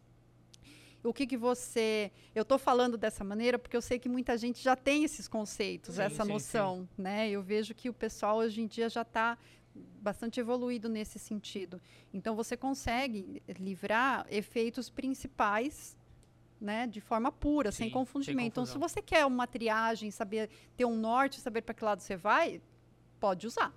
Tá certo? Interações binárias estão misturadas entre si nesse tipo de planejamento. Então, ele já não serve se você quiser, por exemplo, eh, estabelecer moldear, né? a gente vai falar de moldear depois, design space, etc. Já não é adequado, porque interações binárias podem ser significativas e aí elas estão misturadas entre si. Ou seja, elas não estão puras, você não pode ter um modelo, incluindo eh, termos confundidos. E resolução 3, é, resolução 3 é nossa briga aqui, né? Já olhou, olhou. Não, não, a gente pensa igual, a Ah, gente bom. é, compartilha o pensamento que a gente Não, vê é que a muita... gente também vê muito, muitas pessoas usando resolução 3 para fazer triagem já de fator mesmo, né? Porque tem a justificativa de que economiza muito. né? Economiza. Porque ela falou, você vai Você tá perder muita perdendo coisa. informação. muita informação. Então você é, você cai assim num tipo de planejamento muito econômico, mas também você mistura, na verdade, tudo com tudo. Né? Então, resolução 3 são planejamentos saturados, Uhum. ou seja, você consegue estudar tipo sete fatores com oito experimentos. É muito tentador, Sim. né? Você gasta pouquíssimo Muito- tempo. Muito tentador. Aí você vai olhar Pouquíssimo número de amostra. o padrão de confundimento dos efeitos. Está tudo misturado com tudo, inclusive efeitos principais. Então, você tem efeitos principais misturados com interações binárias que podem ser significativas. Se for positivo o efeito principal e negativo, interação binária, pronto, o seu cálculo né, vai somar o positivo com o negativo, já vai diminuir a influência da, da, do efeito principal. E ali tem mais um monte de outros termos também de confundimento. Então, pessoal, olha para mim de novo. Não para a etapa de triagem no sentido de escolher as condições que você quer. Então, você tem que usar um planejamento que permita pelo menos as, os efeitos principais e, se possível, as interações binárias nessa etapa de triagem para te dar um norte. É verdade. Sim. Tá certo? E, e o que seria estimar os efeitos, esses efeitos puros? Estimar efeitos principais e interações? O que seria essa mistura? É, estimar efeitos puros, por exemplo, o efeito do pH. Seria só a influência do, do, do, pH, pH livre de qualquer outra, outra influência. Hum. Tá certo? Ah, o pH tem uma interação com outra variável. Ou seja, a influência do pH depende do tipo de fase estacionária, que é uma, hum, uma interação clássica, clássica. aí. Né? Então, eu consigo estimar isso em um planejamento que me dê a interação binária uhum. livre. E se ela estiver confundida, aí, aí eu vou perder é. essa informação. É. Né? Então, não serve para nada. Você calcula né, o, aquele efeito, só que ele, aquele efeito está longe do que ele realmente é. Sim. Então, você vai perder isso. informação, ou vai ficar menor ou vai ficar maior. maior dependendo dessa perda. Ele vai misturar com, outra, com outro fator. Então, você vai ter o modelo que vai ser gerado não vai condizer com a realidade. Concordo. Então você tem que é, balancear bem isso, né? Esse, é. esse perde ganha aí, o que você quer, o, o, seu orçamento também de experimentos, né? E por isso que é importante ter o pensamento crítico, inclusive, de todos os parâmetros que a gente está falando antes de fazer experimento, né? Isso. Porque é a hora que você vai decidir se você vai gastar tempo de fato ou se você vai fazer um experimento robusto o suficiente para te dar a informação que você quer ter, é. né? Então, é... Isso que é o diferencial, na verdade. Não é só saber que QBDA é um design space. Não, mas você tem que pensar no que você está fazendo e criar o racional, criar justificativa, defender o seu pensamento, porque você tem que defender. Por que, que é. você selecionou que isso é o principal e não é um efeito secundário? Ou por que, que isso é tem confusão ou não tem confusão, sei lá. Se eu posso usar um fracionário, se eu não posso usar um fracionário. E, e tem um princípio que ela falou do, de resolução 4, que consegue estimar os efeitos por, principais. Puros, principais. Puros, né? Então, tem um princípio chamado da espacidade, me corrija se eu estiver errado, hum. que fala que também vai ter uma hierarquia, né? Os efeitos principais vão, vão estar sempre presentes se os efeitos, se as interações estiverem presentes. Então, para pensar em economizar esse número de experimentos, se você tiver ali com uma restrição orçamentária, por exemplo, o efeito de resolução 4 pode ser ideal porque os efeitos principais vão estar sendo estimados. Estimados. Então, então se, aqueles que não, estão, não foram significativos, você pode retirar e separar apenas os mais significativos. Significativos. É um dos meus favoritos para triagem. Sim. Fracionário de resolução 4. Sem dúvida. E a resolução 3, então, não serve para nada? Então. Né? Qual depende. Seria a Qual seria depende, a aplicação? É. eu, eu, gosto dessas respostas que é sempre depende. Você não precisa nem se comprometer, você é. só coloca depende. Não, na verdade ele tem aplicação sim, mas é um nicho bastante específico, né? Então ele poderia ser utilizado depois do desenvolvimento, quando você é, determina a sua região robusta de trabalho, o hemodiar, que a gente nem chegou a, ali ainda, né? Chegaremos. E ali você quer fazer experimentos confirmatórios para ter certeza que ali dentro está tudo funcionando bem. Então você espera que nada tenha um efeito significativo, porque se tiver, opa, tem um problema. Então, ali você pode usar a resolução 3 como uma checagem. Tudo bem, está tudo confundido com tudo, mas não é para ter um efeito importante no sentido de é, sair da região do, do CQAs, né? Deixar de atender os seus CQAs. Então, para avaliação da robustez numa etapa que você já sabe, que não se espera é, uma mudança importante em relação aos atributos de qualidade, numa faixa pequena, tá certo? Então, numa faixa pequena, as interações tendem a não ser significativas, tá? Então, isso, nesse cenário, é possível aplicar a resolução 3. A faixa de trabalho, então, é importante quando você vai determinar o tipo de experimento também? Sem dúvida. é daí no, no, início, né? A, a, faixa, o, os níveis né, de trabalho do, do planejamento. Isso é muito importante. É uma tarefa que eu costumo dizer assim, que é pseudo-fácil. Né, que parece, parece fácil, mas não é. Então, de quanto a quanto eu vou, eu vou estudar cada um dos fatores de entrada. Uhum. Né? Então, eu não posso estudar numa faixa muito pequena, porque qual é a influência, por exemplo, de- da temperatura se eu vou de 25 para 26, 26. né? Eu não vou conseguir avaliar de fato a influência da temperatura. Ah, tá bom, então eu vou estudar uma faixa mais ampla possível, né? Também Vai não. conseguir. é. Também não, porque aí, primeiro, eu posso danificar a coluna, tenho realmente um limite. Mas, em termos eh, de modelagem, possivelmente eu vou ter alguns problemas por essa faixa ser ampla. Sim. Né? Então, não dá para modelar o mundo inteiro, tá certo? Você começa a ter problemas, por exemplo, de variância não constante, heterocitasticidade. Sim. Então, você tem que escolher com sabedoria essa faixa. Perfeito. E também, no caso da triagem, é o que você comentou antes de, por exemplo, vamos usar, é, usar pH. Não sabemos se a amostra vai se comportar melhor ali, vai ter melhores resultados com pH ácido, neutro ou básico. Então, estudar essa faixa ampla numa triagem é interessante para ir, mas numa etapa futura aí no desenvolvimento, Isso. já tem pelo menos um norte ali. Seria esse É. norte que você estava comentando. A triagem é a oportunidade de você variar mais. Uhum. né? Então você coloca as variáveis primárias e você pode estudar uma faixa um pouquinho maior ali, na etapa de triagem, Sim. porque você quer um norte. Né? Quando você vai para a parte de otimização, ajuste Aprofundar, fino, etc., aí você tem que trabalhar numa faixa menor para Menor. você ter um modelo confiável, tá certo? Sem esse- esses problemas de modelagem por uma faixa ampla, mas também numa faixa muito pequena, onde você não pode ser muito pequena porque você não Você não enxerga não a enxergar o influência efeito, de é. fato daquela variável. Justo. E é só pensar um pouquinho na prática também, né? Então, pegando um pouquinho do exemplo da temperatura aqui que você colocou, né? É, Você não vai usar um, uma, um mais ou menos 20 graus de temperatura porque você, você tem um forno, né? Geralmente o cromatógrafo está num ambiente com temperatura controlada. Então isso não vai, ou não deveria, né? A não ser que tenha algum desvio aí no seu laboratório, mas não deveria acontecer na prática. Você Então- vai fazer a, a variação deliberada para você estudar o que acontece. Exato. Isso. Esse é exato. essa, é essa objetivo, ideia. é. Você vai É. forçar né, a variação porque você quer ver o que acontece. né? Que é um pouquinho do, de, de, de mudança de mindset, inclusive da própria robustez. Porque Aham. hoje a robustez feita na validação, ela é, você varia pouco porque você quer que dê, né? É, acho que esse conceito do, do- que a gente até está batendo bastante na tecla da, do- da robustez dentro do, do AQBD, trazendo para o desenvolvimento, que é, tá bom, eu vou forçar a barra até a hora que eu sei que meu método não vai ser robusto. Então você vai saber exatamente quando, quando, quando ele vai falhar, né? Qual que é o parâmetro que vai causar uma falha nos seus parâmetros escolhidos, né? É, se você desenvolve de acordo com a estratégia de AQBD, você já faz essa variação numa escala maior Exato. no desenvolvimento. Aí você constrói os modelos, avalia e tudo mais, e você chega na sua região robusta de trabalho em relação aos CQAs já no desenvolvimento. Exato. Então, ali você coloca o seu set point, ali você faz os estudos de verificação. Então, você tem uma visão muito mais ampla do que aquilo que eu falei da, da robustez como um teste de validação. Você desenvolve as cegas, fala, ah, essa condição está boa, quando chega lá na validação, ah, tem que validar essa condição aqui. Aí, qualquer variação que é muito pequena, É.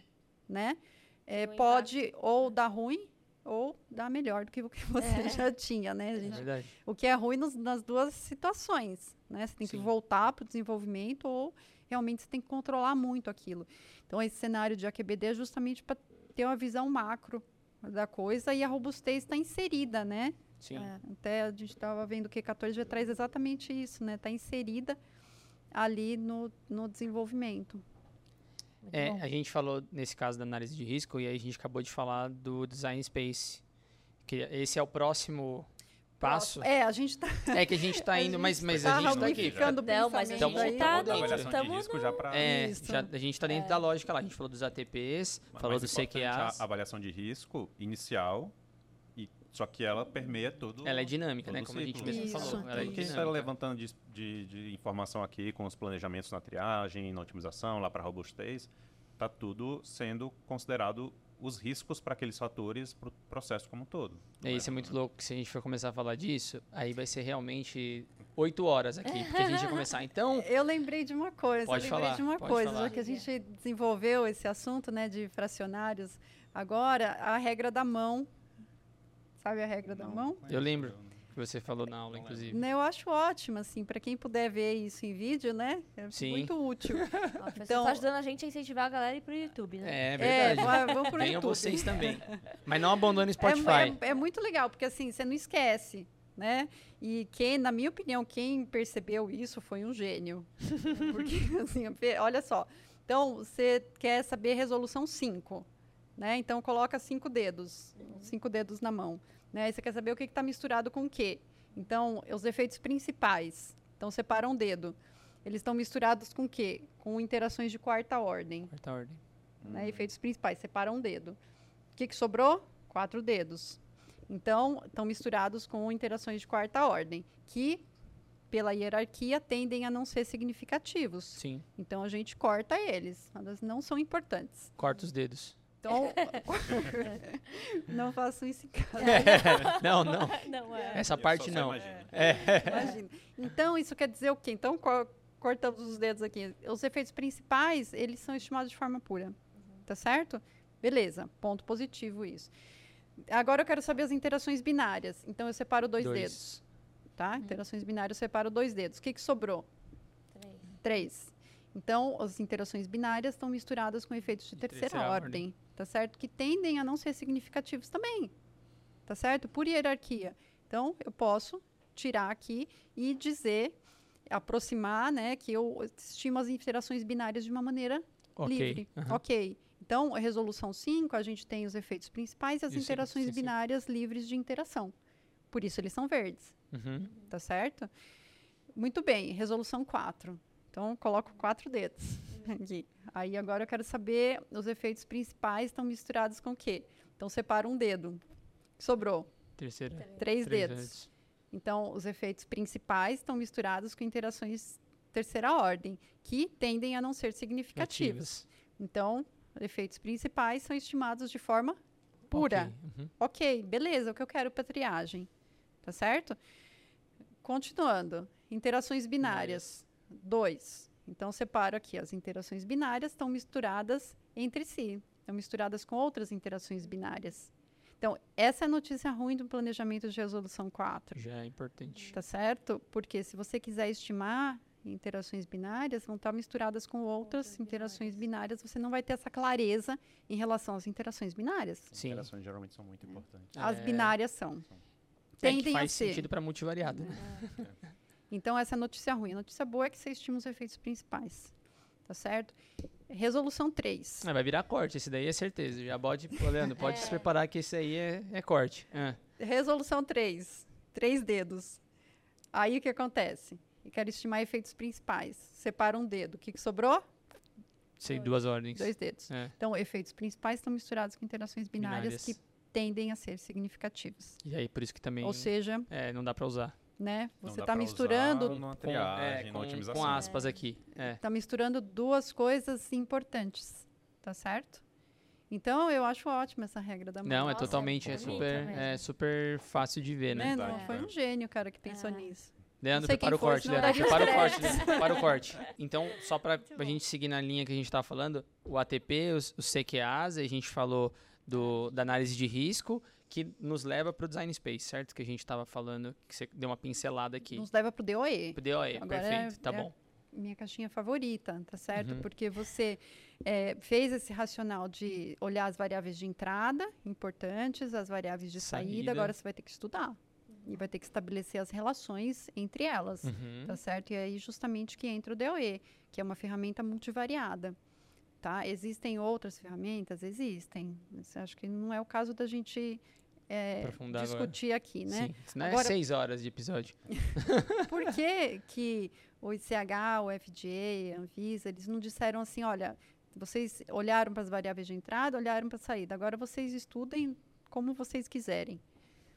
Né? Eles não disseram isso, eles recomendaram o uso do DOE porque tem algumas vantagens, né? em detrimento da estratégia univariada que continua válida, né? Continua sendo aceita, porém existem né, as limitações.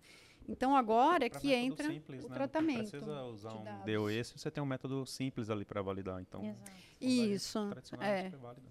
Mas essa, essa etapa seria o estudo, né, estabelecer as relações de causa e efeito das variáveis de entrada com as variáveis de saída. E essa etapa que pode ser feita né, de uma maneira é, separada em triagem e otimização para o cenário cromatográfico. Aí, depois disso, você aí que chega na, no design space analítico, né, ou emoldear. Então, você, quando a gente trabalha com planejamento, a gente tem um modelo né? Que depende do tipo de planejamento para cada uma das respostas. Perfeito. Então, eu vou ter um modelo para retenção, né? O que, que influencia mais a minha retenção? Os coeficientes desse modelo vão dizer. Então, é a, a fase estacionária, é a porcentagem de acetonitrila, né? É o pH. Então, cada coeficiente do modelo vai ter uma informação sobre isso. Vou olhar outra resposta, que é a resolução entre alguns pares críticos, ou tailing, qual que é o que, que influencia mais aquela cauda enorme que eu queria diminuir ali no, no meu método. Então, eu vou olhar para esse modelo específico, uhum. né? E aí existem ferramentas de trabalhar com todas as respostas, né? Porque na vida real a gente é. quer retenção, a gente quer resolução, a gente quer o fator de cauda adequada, a gente quer eficiência, né? É, Tudo essa... no nível de qualidade adequado. Tudo, né? Essa é a vida real. Felizmente, a gente tem ferramentas de tratamento de dados para fazer isso. São ferramentas de otimização simultânea de mais de uma resposta. Então, sobreposição de mapas de contorno, funções de desejabilidade, enfim, para chegar, né, como o grande finale, diria assim, é justamente dentro daquela região de conhecimento, que é o que a gente chama de knowledge space, uhum. né? Então, Knowledge Space é a região de conhecimento, é o que delimita a sua região de estudo é, dentro do que você propôs inicialmente, né, para cada variável, de tanto a tanto. É, então, até onde eu... você vai chegar, até onde você está. É, o seu todo, né? Você vai conseguir enxergar o todo. E ali dentro tem regiões assim que atendem todos os seus CQAs e tem regiões que não, tá certo? Então, quando eu olho, quando eu uso essas ferramentas de otimização de várias respostas, eu já estou considerando todas as respostas e eu vou ter uma região onde todas elas eh, serão atendidas. É o que a gente espera, né? Nem sempre é o que a gente tem. às vezes, às vezes a gente não consegue, né? Falar, olha, não dá para ter retenção, resolução, causa, escolher é o mais crítico, né? né? E tudo mais, mas vamos imaginar que a gente consiga. Então, dentro do Knowledge Space tem uma região menor, que é chamada de é, Analytical Design Space, ou até mesmo Design Space, tem alguns grupos fora do Brasil que eles é, continuaram com a mesma terminologia, uhum. de QBD para a QBD, uhum. mas me parece que o termo que está mais é, sendo utilizado é o emoldear. Nossa, eu vejo muito. Até Operable Design Region. Uhum. Né? Que é, em sua definição, ele é exatamente o design space. Uhum. Tá certo? São Só que para o nomes né? diferentes é para a mesma é. coisa. É uma região robusta de trabalho. depois Leandro vai ter outro trabalho de colocar aqui pessoal siglas, vai, é. vai pôr as siglas para eles. É, e ali a gente tem é, um adicional, eu diria assim, que eu vejo que é a diferença entre desenvolvimento na universidade e desenvolvimento na indústria. Né? Eu participo de muitas bancas é, de, de exames, de defesa de trabalhos que usam DOE e aí delimitam essa região e ali escolhe a condição de trabalho, né? E usa ali e acabou, né? Na indústria a gente tem é, outros dificultadores, digamos assim, outras coisas a olhar, por exemplo, as faixas de incerteza né? Então você tem nessas variáveis de entrada que você estudou, você sempre vai ter uma flutuação ali no dia a dia, no preparo do Sim. método, analista diferente, é laboratório diferente, é, laboratório não é, pode ser laboratório pode ser diferente, é, lote diferente. Dele, né? Então, a, a, temperatura pode não ser aquela ali, 30 graus, pode estar 29, 31, pode ter essa flutuação também. É. E isso pode impactar a se a temperatura do ambiente, inclusive, pode é. impactar por causa da fase móvel. E, enfim, e, se, esse, e se, essa variável for um fator importante lá no seu modelo, é. vai impactar né, na robustez dele. É. Então, você tem que levar em consideração essas incertezas para o método funcionar na rotina é. ali, né, que é o grande desafio frente a todas essas é, mudanças, assim, né? Muda o analista, muda o lote, muda. você precisa levar em consideração essas incertezas, tá certo? Então, o Emoldear ou Design Space é a região que atende os seus CQAs, a região robusta de trabalho, mas é a região que você, você incluiu essas variações ali e é, essa região é insensível a essas variações também. Ou seja, se você variar ali dentro daquela região, os seus CQAs ainda são atendidos. Ainda logo, são atendidos. O ATP também continua sendo atendido e essa que é, a, na minha cabeça, Essa sempre que é a é mágica, a né? mágica e a graça de quem desenvolve a partir disso. Ainda você são flu- atendidos, é, apesar de toda essa variabilidade nas variáveis de entrada que você tem na rotina do método em uma indústria. Os CQA são atendidos, né, que são os parâmetros mensuráveis, que por sua vez atendem o O ATP. TAP, tam- o ATP também. Tem o link ali com o ATP. Não, perfeito. Não, é lindo. E aí você vai falando, professor, eu vou vendo o Fusion, assim, sabe? Todas as figurinhas que ele vai te dando no final, assim. Porque até o próprio CHQ14 traz, né? Ilustrações e exemplos depois no É final. mais um episódio que as pessoas têm que comentar. Se É o que- quiserem é o saber, C- é o coloca aqui, ó, Q14 Fusion. É o Q2 que traz. É o Q14, né? As figurinhas? É, eu acho Eu que acho que é o traz. Q14. É, eu acho que ele traz. Eu tenho quase certeza que é o lembro agora. 14, mas o Caju vai confirmar ali. Mas aí, seguindo, a gente acabou de falar do Design Space, aí a próxima etapa, pelo que a gente está falando aqui, seria então validar o que...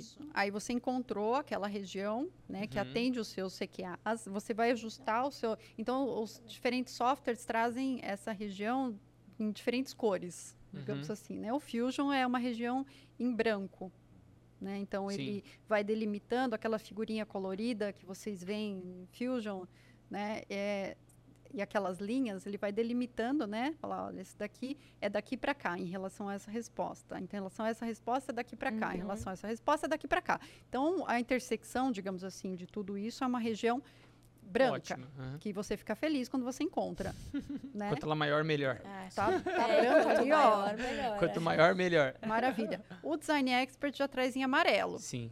né? Então, é, você fica feliz quando você enxerga uma região amarela. Amarelo. tá tudo cinza aí, você, né? Fica triste.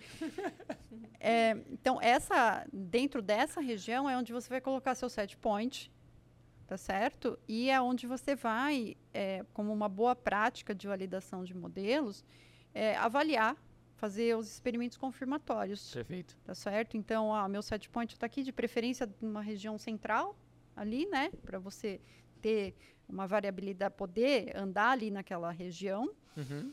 É, então, aqui está meu set point e eu vou fazer.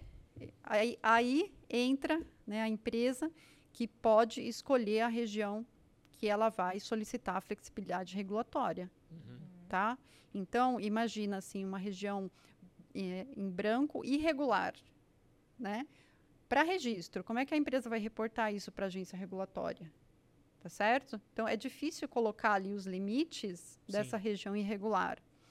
Então, é possível, assim como lá em QBD, você estabelecer uma região regular menor ali dentro do, da região em branco, tá certo?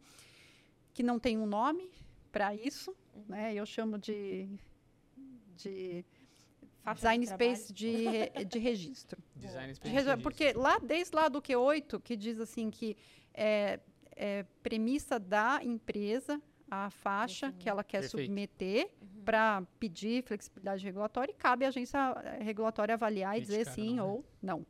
Né? Então, você pode escolher uma região ali dentro regular e você faz os experimentos confirmatórios. Né? E aí você compara o resultado experimental com o valor previsto pelo modelo.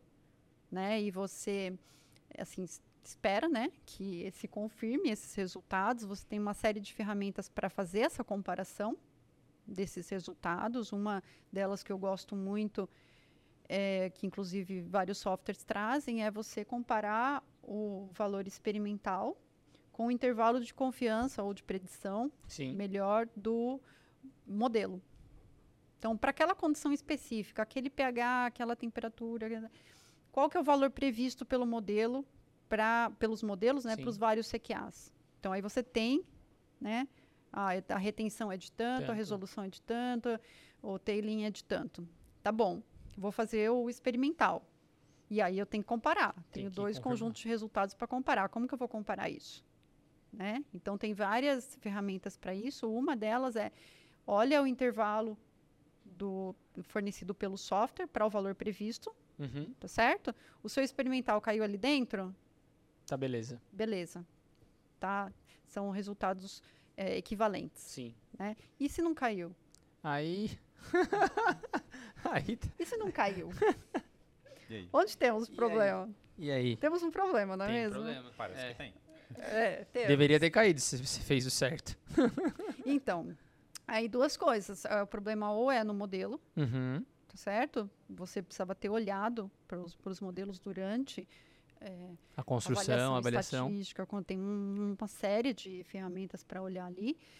E é, então, se o modelo está ok, né, então a culpa não é dele, a culpa é do experimental, né? Então, o que, que eu já vi acontecendo aí? né, fez lá o experimento de verificação em condições totalmente diferentes. Diferentes, é. Então não dá. mudou tudo, É, não dá. mudou tudo. Então, peraí, né? Aí Aí não é me para cair a te mesmo. ajudar, né? Agora, como ver se é uma coisa ou outra? Né? Isso é, é- também dá para fazer. Volta lá numa condição que você já fez, que você já tem o resultado em um, por exemplo, em um ponto do planejamento. Volta lá, repete aquele experimento, tá certo? Para ver se nada mudou experimentalmente, porque você repetindo aquela condição não tem nada a ver com o modelo. né? Esse teste não tem nada a ver com o modelo. E para ver se o seu sistema está ok, se no seu não mudou nada no seu cromatógrafo, se não mudou nada na sua coluna, se não mudou nada na sua fase estacionária, no lote de matéria-prima que você está usando, padrão, enfim, né? Eu acho que isso é básico. Sempre peço assim para os alunos falar, tenha o seu system suitability, o seu, Nossa, a sua checagem é. interna, Eu independente tava- de qualquer coisa, tem o seu. Ah, às vezes o erro também pode ser por subes- subestimação do erro, né? O, o seu modelo tem um erro ali. E você tem que calcular esse erro também para modelar. O que, Como eu, como analista, pode se atentar a isso, professora? É, isso é uma coisa que acontece bastante no cenário analítico. Subestimar o erro puro, né? Eu vejo assim tratamento de dados. O que, que é o erro puro? Né? O erro puro está relacionado a- às réplicas. Então, por que, que a gente precisa replicar um experimento? Né? Então, em planejamentos a gente sempre tem réplicas. Para que, que a gente repete um experimento na mesma condição? Pra ter certeza, né? Isso. Mas ti- o que, que a gente tira de informação?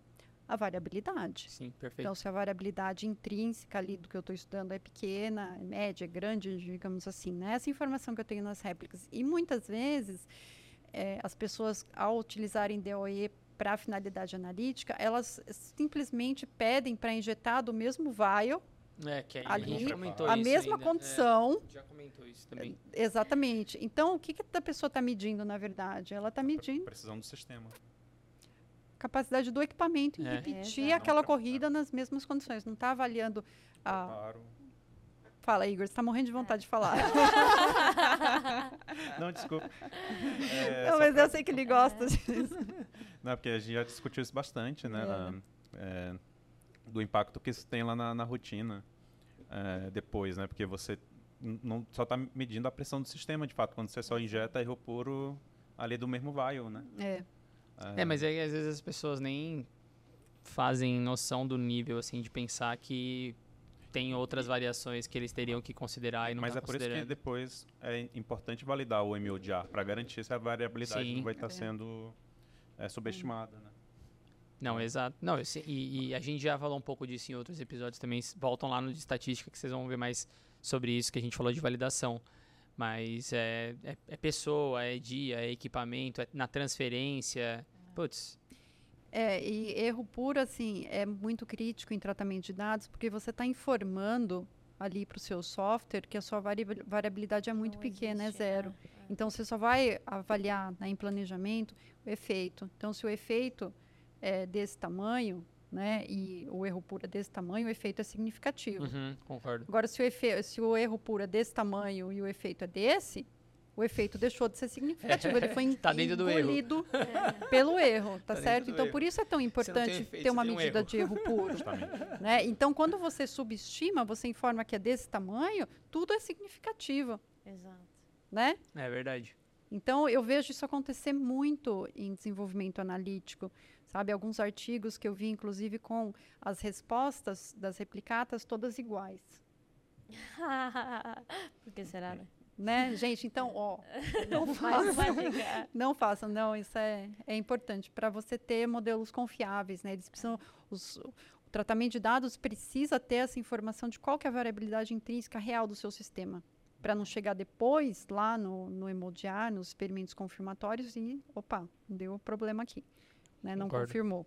E se, o, se essa variabilidade estiver passando da minha especificação que eu adotei lá no ATP?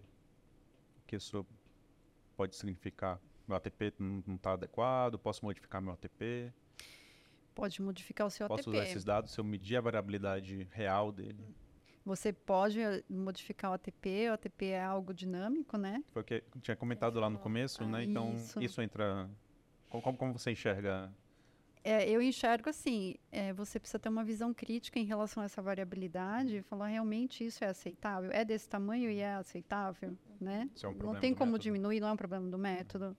Né? Eu vejo às vezes em preparo de amostra, né? Preparo de amostra é possível diminuir essa variabilidade. Uhum. Né? Falar, não, mas não, se é possível mexer no método para diminuir essa variabilidade, ótimo. Né? Agora, se não é, aí você tem que mudar o seu critério de aceitação, né? Em relação a- ao ATP mesmo. Mas isso é aceitável, assim? Tipo, Porque geralmente a gente utiliza um critério de aceitação, por exemplo, para recuperação e precisão lá do IFA, da- das impurezas.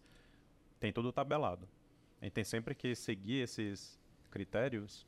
Eu já vi discussão de que, de que isso é um pouco questionável também, né?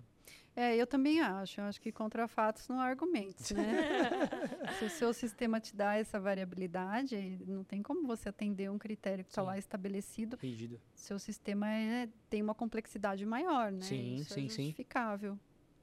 Tudo vai depender do que você está trabalhando, então. Exatamente. É, é por isso que. Eu não sei se é bem isso, mas assim, eu vejo aquela. A gente sempre é questionado, por exemplo, quais são os. os eles chamam, né? Das especificações da validação. Então, assim, qual que é a variação, qual que é a precisão que meu método tem que ter? Qual que é, que é aceitável regulatoriamente falando, né? Uhum. Eu acho que a gente. Eu acho que o, que o, que o Q14, ele, ele, não, ele não impulsiona, ele empurra a gente para quebrar o mindset de checklist, sabe? Então, assim, ai, não. é que essa é uma luta que eu tenho há- desde que eu entrei na indústria, né? Que, sei lá, ai, a minha precisão. Depois a gente até vai falar, né? Enfim, se as pessoas quiserem, Isso, né, do ICHQ2, é, sobre o lance da precisão, exatidão e etc. Mas é sempre, não, tem que ser até 5%. Gente, como vai ser 5% se você tem inúmeras outras variações que Isso. você não está nem olhando para elas, né? Então, assim, não, é, eu, nunca consigo responder a, a, a questão, ah, não, então, mas a gente usa como parâmetro ou base ou referência a tabela da OAC. Da OAC, por exemplo, o gráfico É. de Horvitz, são, são diretrizes. É, assim, é, exato. é algo geral, né? De- Um direcionamento, né? Exato. Agora eu vejo que se você encontrou algo diferente, você tem que justificar É isso. com base é no seu isso. sistema. O seu sistema é mais complexo, né? Então, Exato. tem É que explicar que vem aquilo que eu direitinho. falei. O que eu acho legal de quando a gente discute de AQBD ou de QBD é que tudo tem que ser pensado. Não dá pra fazer aquela coisa by the book. Tudo tem que ser discutido. Tudo é o depende. Tudo tem casos Aham. específicos. É, e se você Eu fizer tudo isso direito, não tem, não tem questionamento regulatório. É porque você acha Porque é a sua justificativas. né?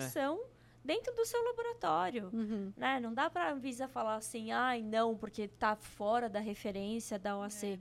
Cara, eu tô te provando pelos experimentos que eu fiz que essa é a condição que eu tenho, né? essa é a minha vida real. Né? Então, eh, validando essa vida real, é a forma como você tem que provar que tudo que você fez está certo, né? E, e só voltando um pouquinho na questão do System Suitability, que é uma coisa que eu tenho comichão, é, que também é isso. Padrão System Suitability injeta cinco vezes a amostra, não sei o que. Aí você fala, tá, e você tá vendo o que com isso? Né? Você tá... Qual que é... Porque monografias têm muito isso, né? As monografias farmacopeicas tem lá seu System Suitability, que a depender ou é de uma resolução, que eu até acho melhor quando é resolução, ou às vezes é só injeta a amostra na concentração, o padrão, né? Na concentração X e vê a variação. Só que aí não te dá qual que é a variação do seu método para você comparar para ver se aquilo tá tá dentro. se aquela variação faz sentido, se foi devidamente calculada, né? Aham. System é uma coisa, gente, que eu tenho dor de barriga toda vez que eu vejo. E, Toda assim, vez que a gente fala. não, toda vez que a gente fala, acho que no episódio de validação eu falei também disso, porque para mim não faz sentido ter um system que não fa que não traz nenhuma informação para você. Eu acho o system suitability extremamente importante, mas quando ele tem a capacidade de detectar uma variação que vai impactar no seu resultado. né? E isso precisa ser estudado como vocês estão trazendo aqui. né? É, agora, Não, já pegar esse gancho, eh, já que falamos aí do MLDR, da variação dentro dele, eh, qual que é a próxima etapa depois do MLDR, então, professora? Certo. Então, construído o os set points, experimentos de verificação, a região Confirmou que estava dentro do intervalo é, ali. nesse momento, a gente não tem ainda alguma diretriz oficial em relação à validação desse emoldear. Tá? Então, assim, temos que fazer uma validação completa ali. Então, a gente tem o set point, a região de trabalho, ou condição de trabalho. A gente tem a região segura de trabalhar, ou seja, a variação, as variações que a gente consegue fazer, tem os experimentos confirmatórios, mas da parte regulatória, a gente não tem uma diretriz ainda. Se, ah, se eu quiser sair daqui e vir para cá, né? Sair do meu set point, fui para uma outra condição porque eu precisei, de repente, dentro daquele emoldear. Para usar essa outra condição, eu preciso apresentar validação completa? Tá? Então, nesse momento, não temos resposta para isso ainda. Estava até conversando com a Amanda Giraldelli da Farmacopeia e possivelmente uma sugestão seria uma validação parcial ali dentro. Sim. Né? Tá, mas isso segue, Ainda sendo discutido, né? segue em discussão. Da mesma maneira que isso ainda está em discussão para produto Uhum. tá? Do mesmo jeito. Lá, o design space para produto ainda não temos, né? Essa diretriz de que, olha, eu quero mudar para cá dentro do meu design space. Eu sei que todos os meus CQAs são atendidos. O que, que eu tenho que apresentar? Eu tenho que apresentar a validação de processo, que a- é, atualmente é o requisito, sim. Exato. tá certo? Para o lote poder ir para o mercado. Uhum. Então, aqui a gente ainda tem um facilitador, né? Agora que eu levei o pensamento para esse lado aí, né? Em desenvolvimento analítico, que é, é você não tem aumento de escala, você não tem que fazer Exato. um lote de 100 quilos, de 150 quilos, para verificar o seu, do seu emoldear, o seu design space, né? Então, assim, é outra vantagem, digamos assim, do pessoal do analítico, né? O pessoal de produtos tem essa, essa pedra no sapato, que é o aumento É. de escala, e o fato de que precisa produzir um lote enorme, Sim. numa escala industrial, para É. finalidade de verificação. Aqui não, verificar é muito mais fácil. Tá certo? Bom, então, fechando essa etapa aí, vamos para a próxima. Então, a próxima etapa é a aplicação, uso na rotina desse método, né? Então, você criou a criança, agora você joga Jogar no ela mundo. pro mundo, tá certo? Você joga, mas você fica de olho nela, tá certo? Então, é, não, antes de jogar para o mundo, né? A gente falou tanto de validação, a validação oficial continua ali. isso. É, É, não, é, não. Vamos, vamos falar da validação para fechar. Não, a validação ela é, tá ali Continua. no final, né? Desse, esse, todo esse pensamento aí que a gente desenvolveu é a estratégia de Analytical Quality by Design, tá certo? Para o desenvolvimento do método. Então, é uma ferramenta de desenvolvimento. E tudo isso daqui está relacionado à fase 1, É, de falar- eu ciclo de vida. Então, isso. pensando naquela figura inicial ali, né, que a gente tem o Juliana círculo menor, depois. Que a gente tem o círculo melhor, menor DOE, depois tem o círculo maior AQBD, tá certo? E depois a gente tem É, o ciclo né, de vida. Uhum. Então, desenvolvemos, agora vamos validar. Então, a gente passa ali para o círculo De- maior, onde temos a etapa de validação do método. Então, aqui entra oficialmente o ICHQ2, Uhum. né, R1 e agora o R2, R2. que traz uma visão mais integrada, Uhum. né, em relação à, à fase 1 e à próxima, que é a fase 3. Então, segunda etapa seria a validação que envolve a, a é a qualificação de performance, na verdade, né, o nome correto, a qualificação de desempenho. É, envolve a validação, a transferência e verificação, quando cabe, né? Sim, claro. Então, a validação está ali, fase 2. E depois que a gente joga para o mundo, né? Depois é a, o uso na rotina, que seria a fase 3. E aí é, usar, mas monitorar. Acompanhar. Então, aí você precisa de um conjunto de ferramentas, de outras ferramentas, para ver se realmente o método está desempenhando conforme esperado na rotina. Né? Então, aí são outras ferramentas para acompanhamento. Perfeito. Só voltando um pouquinho aqui na- no final da fase 1 que a gente estava, professor, é, pegando o gancho mais cedo aí que a Maria falou do System Suitability, como a gente pode finalmente aí linkar o MLDR com o System Suitability, já pensando também nas próximas fases do, do ciclo de vida? É, o polêmico System Suitability. Ah, é, né? adoro- ah, bom, adoro falar dele pela polêmica que ele causa. né. Então, mas agora pensando nesse cenário de AQBD, faz todo sentido, né? Antes do System Stability, a gente tem que falar de algo que é a estratégia de controle, né? Que é um termo que aparece bastante aí na, na literatura, né? No- nos guias. Então, o que é essa estratégia de controle? A gente desenvolveu o, o nosso método, estabelecemos o Knowledge Space, estabelecemos o MODR, ou Design Space, colocamos nosso set point ali e aí agora a gente vai é, aplicar, validar e aplicar o método. Então, a- ali naquele set point, ao redor a gente tem as condições, né, o Design Space de registro, o MODR de registro, e a gente vai saber exatamente, né, pelo tamanho, digamos assim, do quadradinho em relação a cada variável, quais são as variáveis críticas.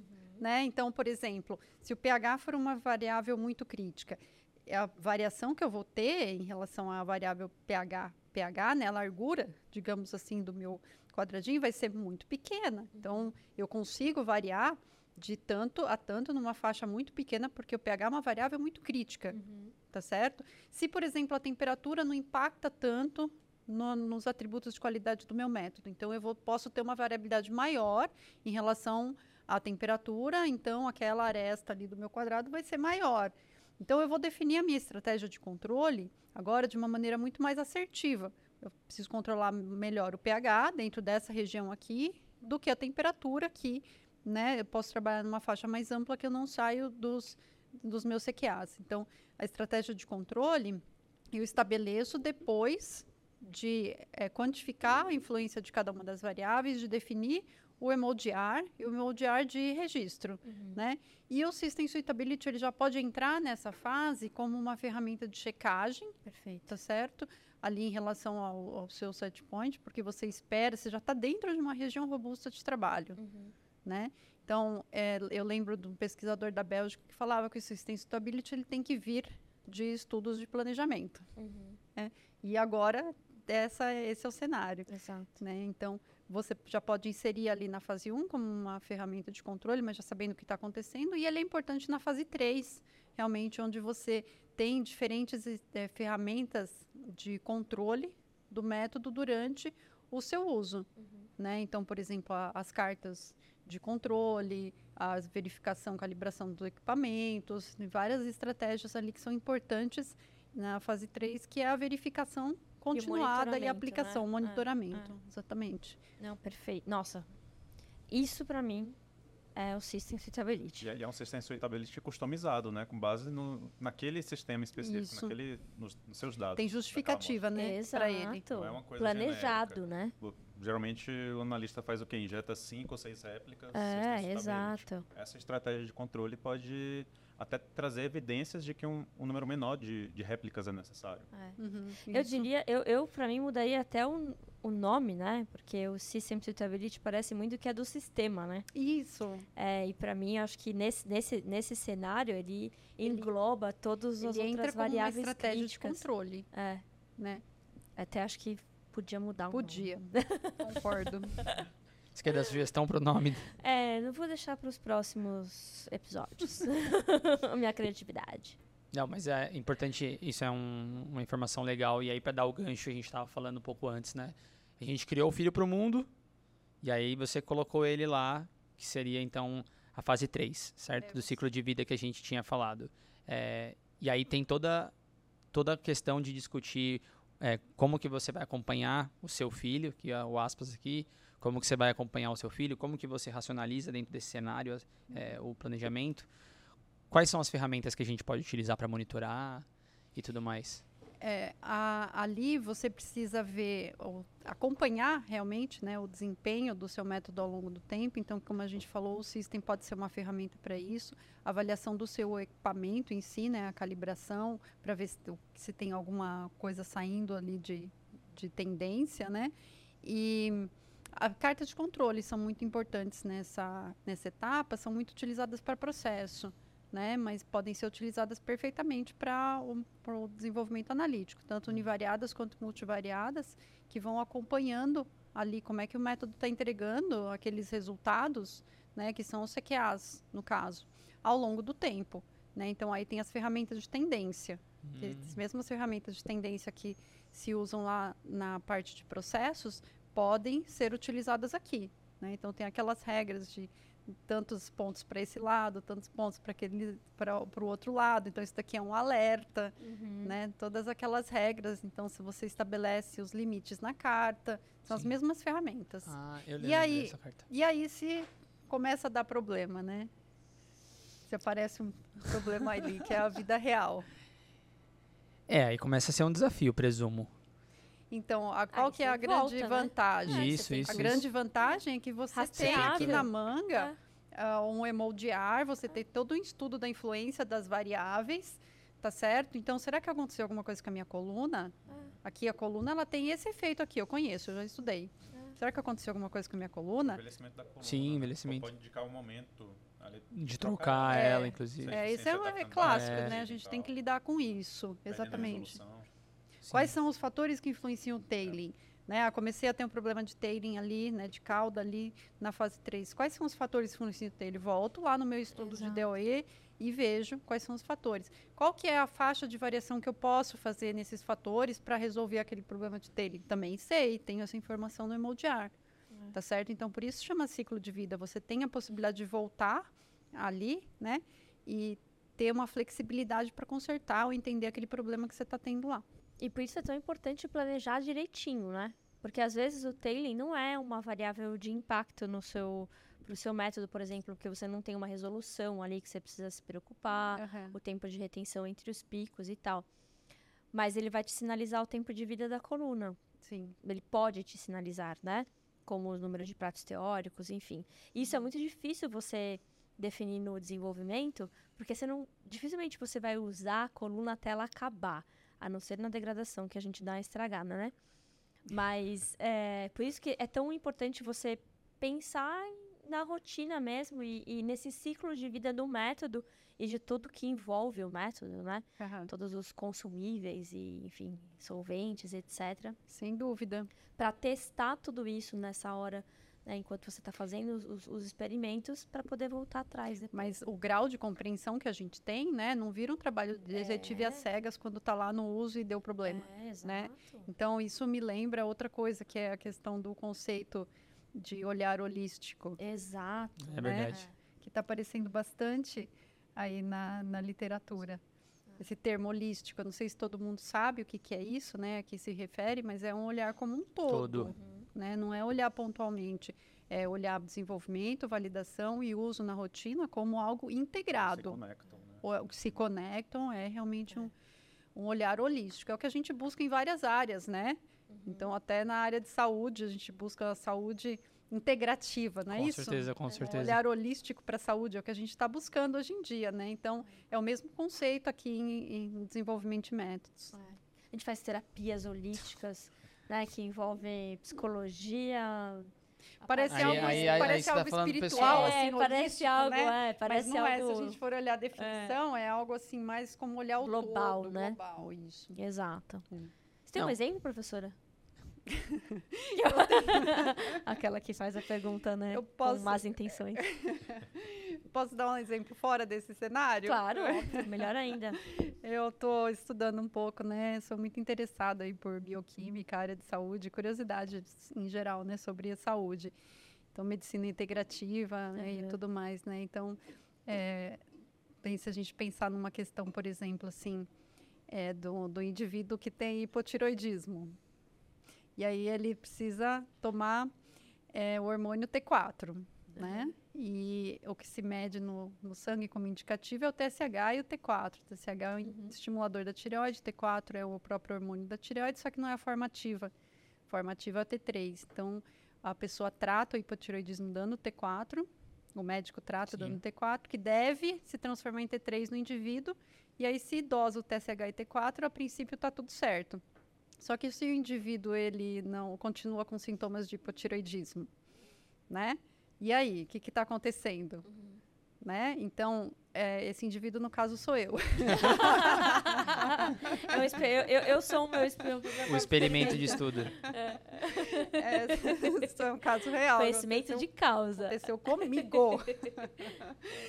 É, tem muitas outras deficiências nutricionais, né, inclusive defi- incluindo deficiência de ferro, de algumas vitaminas e tudo mais, que fazem com que o T4 não se transforme em T3, portanto não tenha aproveitamento, não resolve o problema do hipotiroidismo.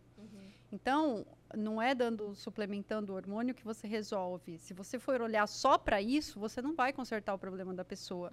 Você precisa olhar como está o estado de saúde geral da pessoa, as vitaminas, os minerais, etc, etc. Então, por conta de uma anemia, eu não conseguia resolver meu problema de hipotiroidismo. Então, precisei, eu, no caso, ter esse É. olhar holístico É, para coisa para entender que era isso. é. Né? Então, é a mesma coisa que no método. É não olhar para pontualmente, olhar para o global, né? Sim.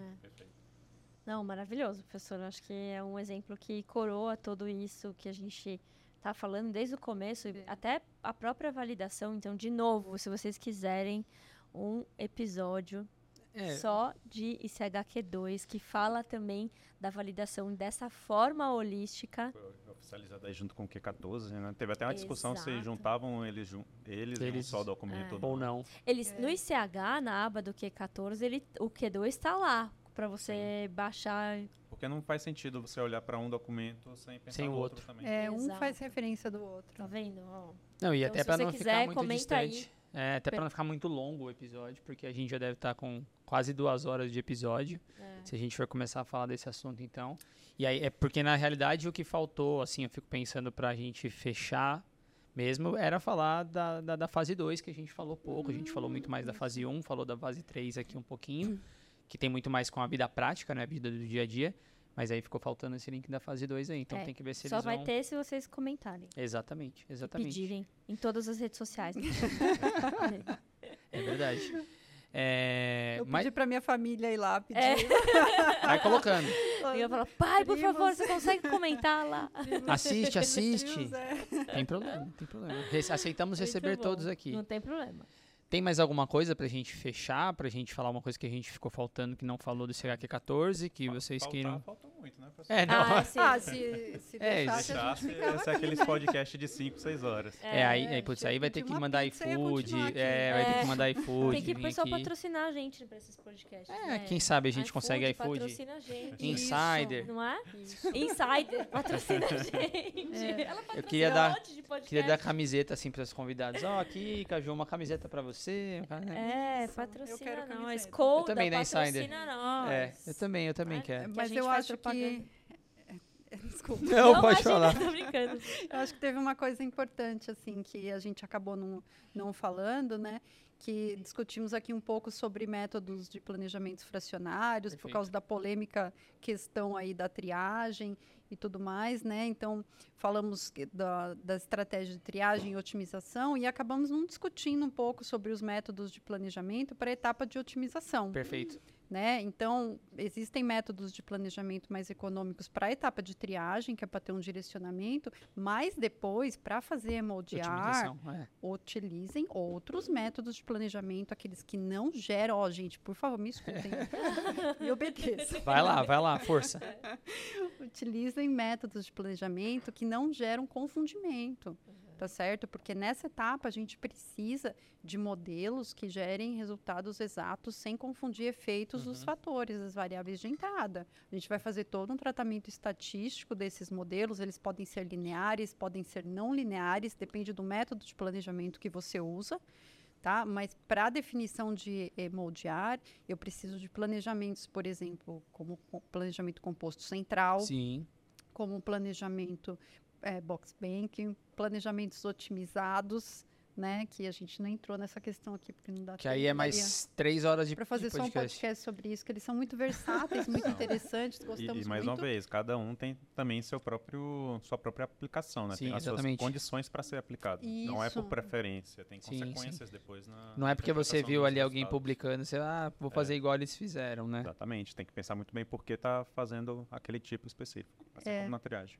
Então, esses planejamentos mais voltados para a otimização, a gente acabou não discutindo aqui, mas são esses que vocês vão usar nessa etapa. Pode até usar o, o- o fatorial em dois níveis? Pode, desde que você prove que seu modelo é linear, naquela região estudada e que ele consegue prever direitinho os CQAs, tá certo? Agora, os fracionários, com exceção de resolução 5, né, eles não servem para geração de emodiar. Tá certo, turma? Igual não, Combinado? né? Igual não.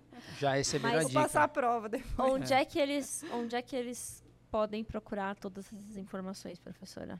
Se eles quiserem. onde É. que eles podem procurar essas informações. Então, eu já vou fazer uma propagandinha Sim, aqui. sim. Posso fazer propagandinha? Liberada. Pode, tá liberado. Olha só, então a gente publicou recentemente um livro, né? Já coloquei no LinkedIn, né? Já fiquei toda feliz, porque assim, foram quase dois anos de trabalho. Sim. Um trabalho realmente muito intenso. Né? Eu lembro que eu estava com, com Covid trabalhando na revisão dos capítulos, tudo, então foi preparado assim com muito carinho. É um livro Introduction to Quality by Design, Pharmaceutical Manufacturing and Analytical Development. Eu fui, eu recebi um convite da Springer Nature para para montar um material desses, né, juntamente com o professor Hector Goicoechea, da, do CONICET da Argentina. Então, foi um prazer enorme trabalhar com ele, né? O Hector era... um- Eu, sou- eu sou fã do Hector, assim, lá, né? uma referência lá e trabalhar com ele foi incrível. E ele tem mais um olhar, assim, eh, de DOE, eh, ferramentas em geral, aplicados mais à universidade, não tanto à, à indústria, né? Então, eu vim E trazer você esse toque É. exatamente de necessidades da indústria e aí a gente convidou né, pesquisadores do, do mundo inteiro, pesquisadores renomados, foi realmente um desafio, assim, mas tive a felicidade de chamar realmente pessoas renomadas na área do mundo inteiro, né, para compor um material que fosse assim é, importante na parte teórica e na parte prática também Perfeito. de aplicação na realidade da indústria, tanto na, na parte de desenvolvimento de produtos, QBD, quanto na parte analítica. Método. Né? Então foi um desafio, porque a Springer ela eh, disse que era uma edição assim pequena, né? e eu queria colocar Mais tanta coisa. coisa aqui dentro. né? Então deixa aqui Não, eu imagino, e eu orgulho, imagino né? é, a, a experiência toda. É o primeiro livro que você acaba sendo a editora responsável? assim? Primeiro livro que eu trabalhei É uma como experiência. a editora no livro. Isso. né? Eu já trabalhei em revistas, assim, alguma Sim, edição sim. especial para uma revista, mas um livro eh, desse porte, assim, pela Springer Nature, assim, foi um frio na barriga. Quando eu recebi o E você tem, você tem frio prazo, assim, professora? Só por curiosidade, você tem prazo para falei- entregar? Você tem como é que funciona isso assim? Eu falei, vai com frio na barriga mesmo. É, isso aí. Exato. Tá com medo, vai com ele mesmo. É, a gente teve, teve prazo que acabou sendo prorrogado algumas É porque como você tem várias né? pessoas interagindo, você acaba ficando limitada É, também à interação das não pessoas e depende você só esco- de é, você, de né? corrigir. Essa e tal. dificuldade, assim, eu fui É. chata com, com muita gente em relação a prazo, né? Porque a Sim. gente precisava entregar, mas ao mesmo tempo tinha que dar uma flexibilidade para entregar o que a gente gostaria de apresentar na versão final, né? Exato. sim. Então, no, no total, foram quase dois anos de trabalho, É, desde a, fazer a proposta, né, de eh, colocar os tópicos, né, junto com o Hector, convidar as pessoas, eh, colocar o escopo, né, de cada um dos capítulos. Depois teve a entrega, a revisão, né, para as coisas conversarem e tudo mais. Mas estou assim muito satisfeita com o resultado. legal. Ah, professora, que bom, parabéns. parabéns. um- Obrigada. acho que é uma concretização de um trabalho de uma vida, É. né? É, eu acho que fechar isso com, com um livro é, é muito bonito, assim. Eu acho que é... É muito gostoso. Quando a gente vê o resultado final, a gente esquece todos os perrengues que a gente passou, né? Durante a execução, você fala, nossa, gente, nunca mais eu vou fazer isso na vida. né? A hora que você vê o resultado, você já quer fazer outro. É verdade, é verdade. Vira é porque vício. é eterno, né? Eu acho que é um legado que se deixa de, uma, de um trabalho de uma vida toda, né? E, enfim, É, e muito tem o bonito. curso também nesse tópico aí de Eu onde ia falar aprender. isso agora, eu ia falar isso agora. Eu Também, acho que aqui a gente traz só os melhores momentos do assunto, né? Não dá tempo, tudo onde você vai aprender. Então, é, a gente tem, eu tenho o tradicional curso de QBD barra DOE, Sim, né, sim, esse eu já fiz. Eu já fiz esse daí. É, Eu também. eu variar também é algo que né, eu construí ao longo dos anos aí, dando esse toque de indústria com conhecimento de universidade, e eu percebi que ao longo, eu percebi ao longo do tempo que era necessário separar o público do farmacotécnico e do analítico. Uhum. Então, pela primeira vez agora esse semestre, a gente vai oferecer um curso voltado ao público do analítico, desenvolvimento analítico, com ferramentas estatísticas e planejamento de experimentos e alguns elementos de validação. Igor vai participar, Vai participar comigo lá, né. Igor? Já lacei, né? É um projeto desde 2019, né? Aí a pandemia deu uma atrasadinha, mas Pandemia- finalmente saiu do papel aí. Foi, pois é. Então, a gente tem, assim, é, na extensão, né, eu tenho um curso para o farmacotécnico, um para o analítico, e a gente vai revezando, um semestre um, semestre outro. E para quem quer aprender DOE e aplicar em outras áreas, pode Qualquer ir em um, um né? ou em outro, Sim. porque tem DOE nos dois. Estou falando isso porque é uma pergunta bem comum que eu recebo. Ah, acho que eu então- fiz essa pergunta quando eu fui É. me inscrever a primeira vez. é, inclusive, a- o, acho que na- enquanto vocês estão assistindo esse episódio, a hora que ele for pro ar, provavelmente as inscrições do curso desse primeiro semestre aqui já se encerraram, porque eh, foi aberto ano passado, né, se não me engano, a inscrição, certo? Então, mas é o que a gente está falando, vai ter pro próximo semestre. Fiquem ligados. Fiquem ligados que vai ter Sigam pro a próximo semestre. No LinkedIn, Isso, no LinkedIn que ela posta quando legais. acontece. A gente geralmente compartilha também, então quando acontecer vocês vão ficar sabendo. E aí o próximo semestre vai ter o, o planejamento para processo, né, para produto. E aí provavelmente no outro semestre, de novo, no ano que vem, vai Você ter. já está de fazendo a agenda? da- Não, ela, ela falou. Ela falou que é semestre sim e o- é um, um de cada, né? É igual a aula da pós-graduação, é sempre o professor dá uma matéria em um e uma matéria em outra. É, Não é assim? Ideia. E tem mais alguma coisa que a gente deixou, que a gente deixou, que a gente deixou passar, que queira terminar ou não? Eu acho que não tem, né? Mais alguma coisa? Acho que, dá, acho que a fase 1 está concluída, né? Os principais pontos, assim. Com É, certeza. acho que a gente, lógico, né? Assim, apesar de ser É, um foi só episódio um- longo, Foi É. pinceladas ele é, pra- eles são pinceladas para provocar vocês a saírem dessa Exato, zona de exato. conforto que vocês estão, começar a estudar um pouco mais, porque afinal de contas agora temos um guia no ICH, É, não é? tem muita coisa pra aprender ainda aí. Então, E se colocar em vocês prática não se também. adequarem, a Anvisa vai te obrigar a adequar. Então, Provavelmente. quem, vão antes, né? Deco em si. Exato. Até Não, e vale a pena, É. gente. É, vale a pena. Não, Eu é, acho parar que- sofrer, né? Mas é importante destacar que, que os guias não são é, uma obrigação. Sim, São recomendações, É. mas pensando em melhores resultados, exato. em melhores Só produtos tem, também. assim, eu não Só a consigo ver, eu não consigo ver algo que seja pior do que o que a gente faz hoje na rotina, né?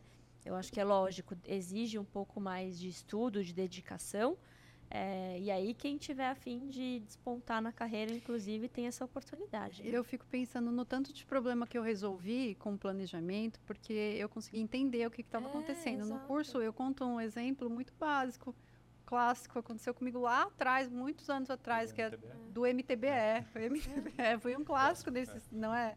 Nesse sentido, e foi né, algo que aconteceu E a, comigo. é, e a Eu tenho- real, né? Eu tenho um tio que fala isso, né? Ele fala assim, ó, aconteceu comigo. Comigo. foi um amigo do amigo, Para do dar primo, né? credibilidade ao que ele está É. falando, ele fala isso. E assim, foi algo muito simples de- em termos de planejamento que eu fiz e resolveu um problemão ali, É. porque permitiu entender o que estava acontecendo. Exato, né? E, e e- se não resolver para sempre, você tem ferramenta para resolver para sempre, É. né? Porque você tem todos esses dados guardados de algo que você estudou e que você conhece com profundidade, né? Então, se alguém vier questionar o seu método, e aí eu vou fazer o meu apelo Tragam aqui para o dados. analítico, né? Que geralmente é questionado pelo farmacotécnico, Ah, é porque verdade. sempre rola isso, né? O meu produto não tem problema, o problema é do método. Então, se apropriem do QBD, porque também se vocês não se apropriarem, o, o farmacotécnico vai se apropriar do QBD. E aí eu quero ver como é que vai ser essa É. história. Um faz, outro não Ó, faz. Maria plantando a semente da Discord agora. Discord. Não, não é nem a Puta. discórdia, eu só tô pontuando coisas que Não, acontecem também na vida Claro, real. zero E Discord. que às vezes, de fato, o problema é o método, mas se você fizer um planejamento e um bom método, Uhum. né, aí vamos investigando até achar onde. Sim, tem que ter dados para comprovar, Exato. né? E se você tem dados É de uma maneira ciência. estruturada ali, né? Não sei quem que foi que falou In God we trust. All the others bring data. Alguém disse isso aí. Isso é muito bom. isso É, muito uma bom. frase É. interessante. Acho que eu vou adotar isso aí. É. Bom, então, antes de encerrar, professora, mais uma vez, muito obrigado. Muito Eu obrigada, acho que professora. É sempre maravilhoso é muito ter legal você bater o aqui. papo com você. Caju, É, obrigada pelo apoio aí Ah, foi- também. Foi um prazer enorme dividir aqui a mesa com minha orientadora. Né? Ó. Me É, Responsabilidade, hein? Muito orgulho. Quem sabe tem a outra, porque se as pessoas quiserem Se o do, do pessoal Q2, já vai estar Vai ter feito. que pedir. Vai ter que vir. É. É, eu acho que é um assunto super em pauta, importantíssimo. Ano passado, no final do ano, muita gente falou sobre isso.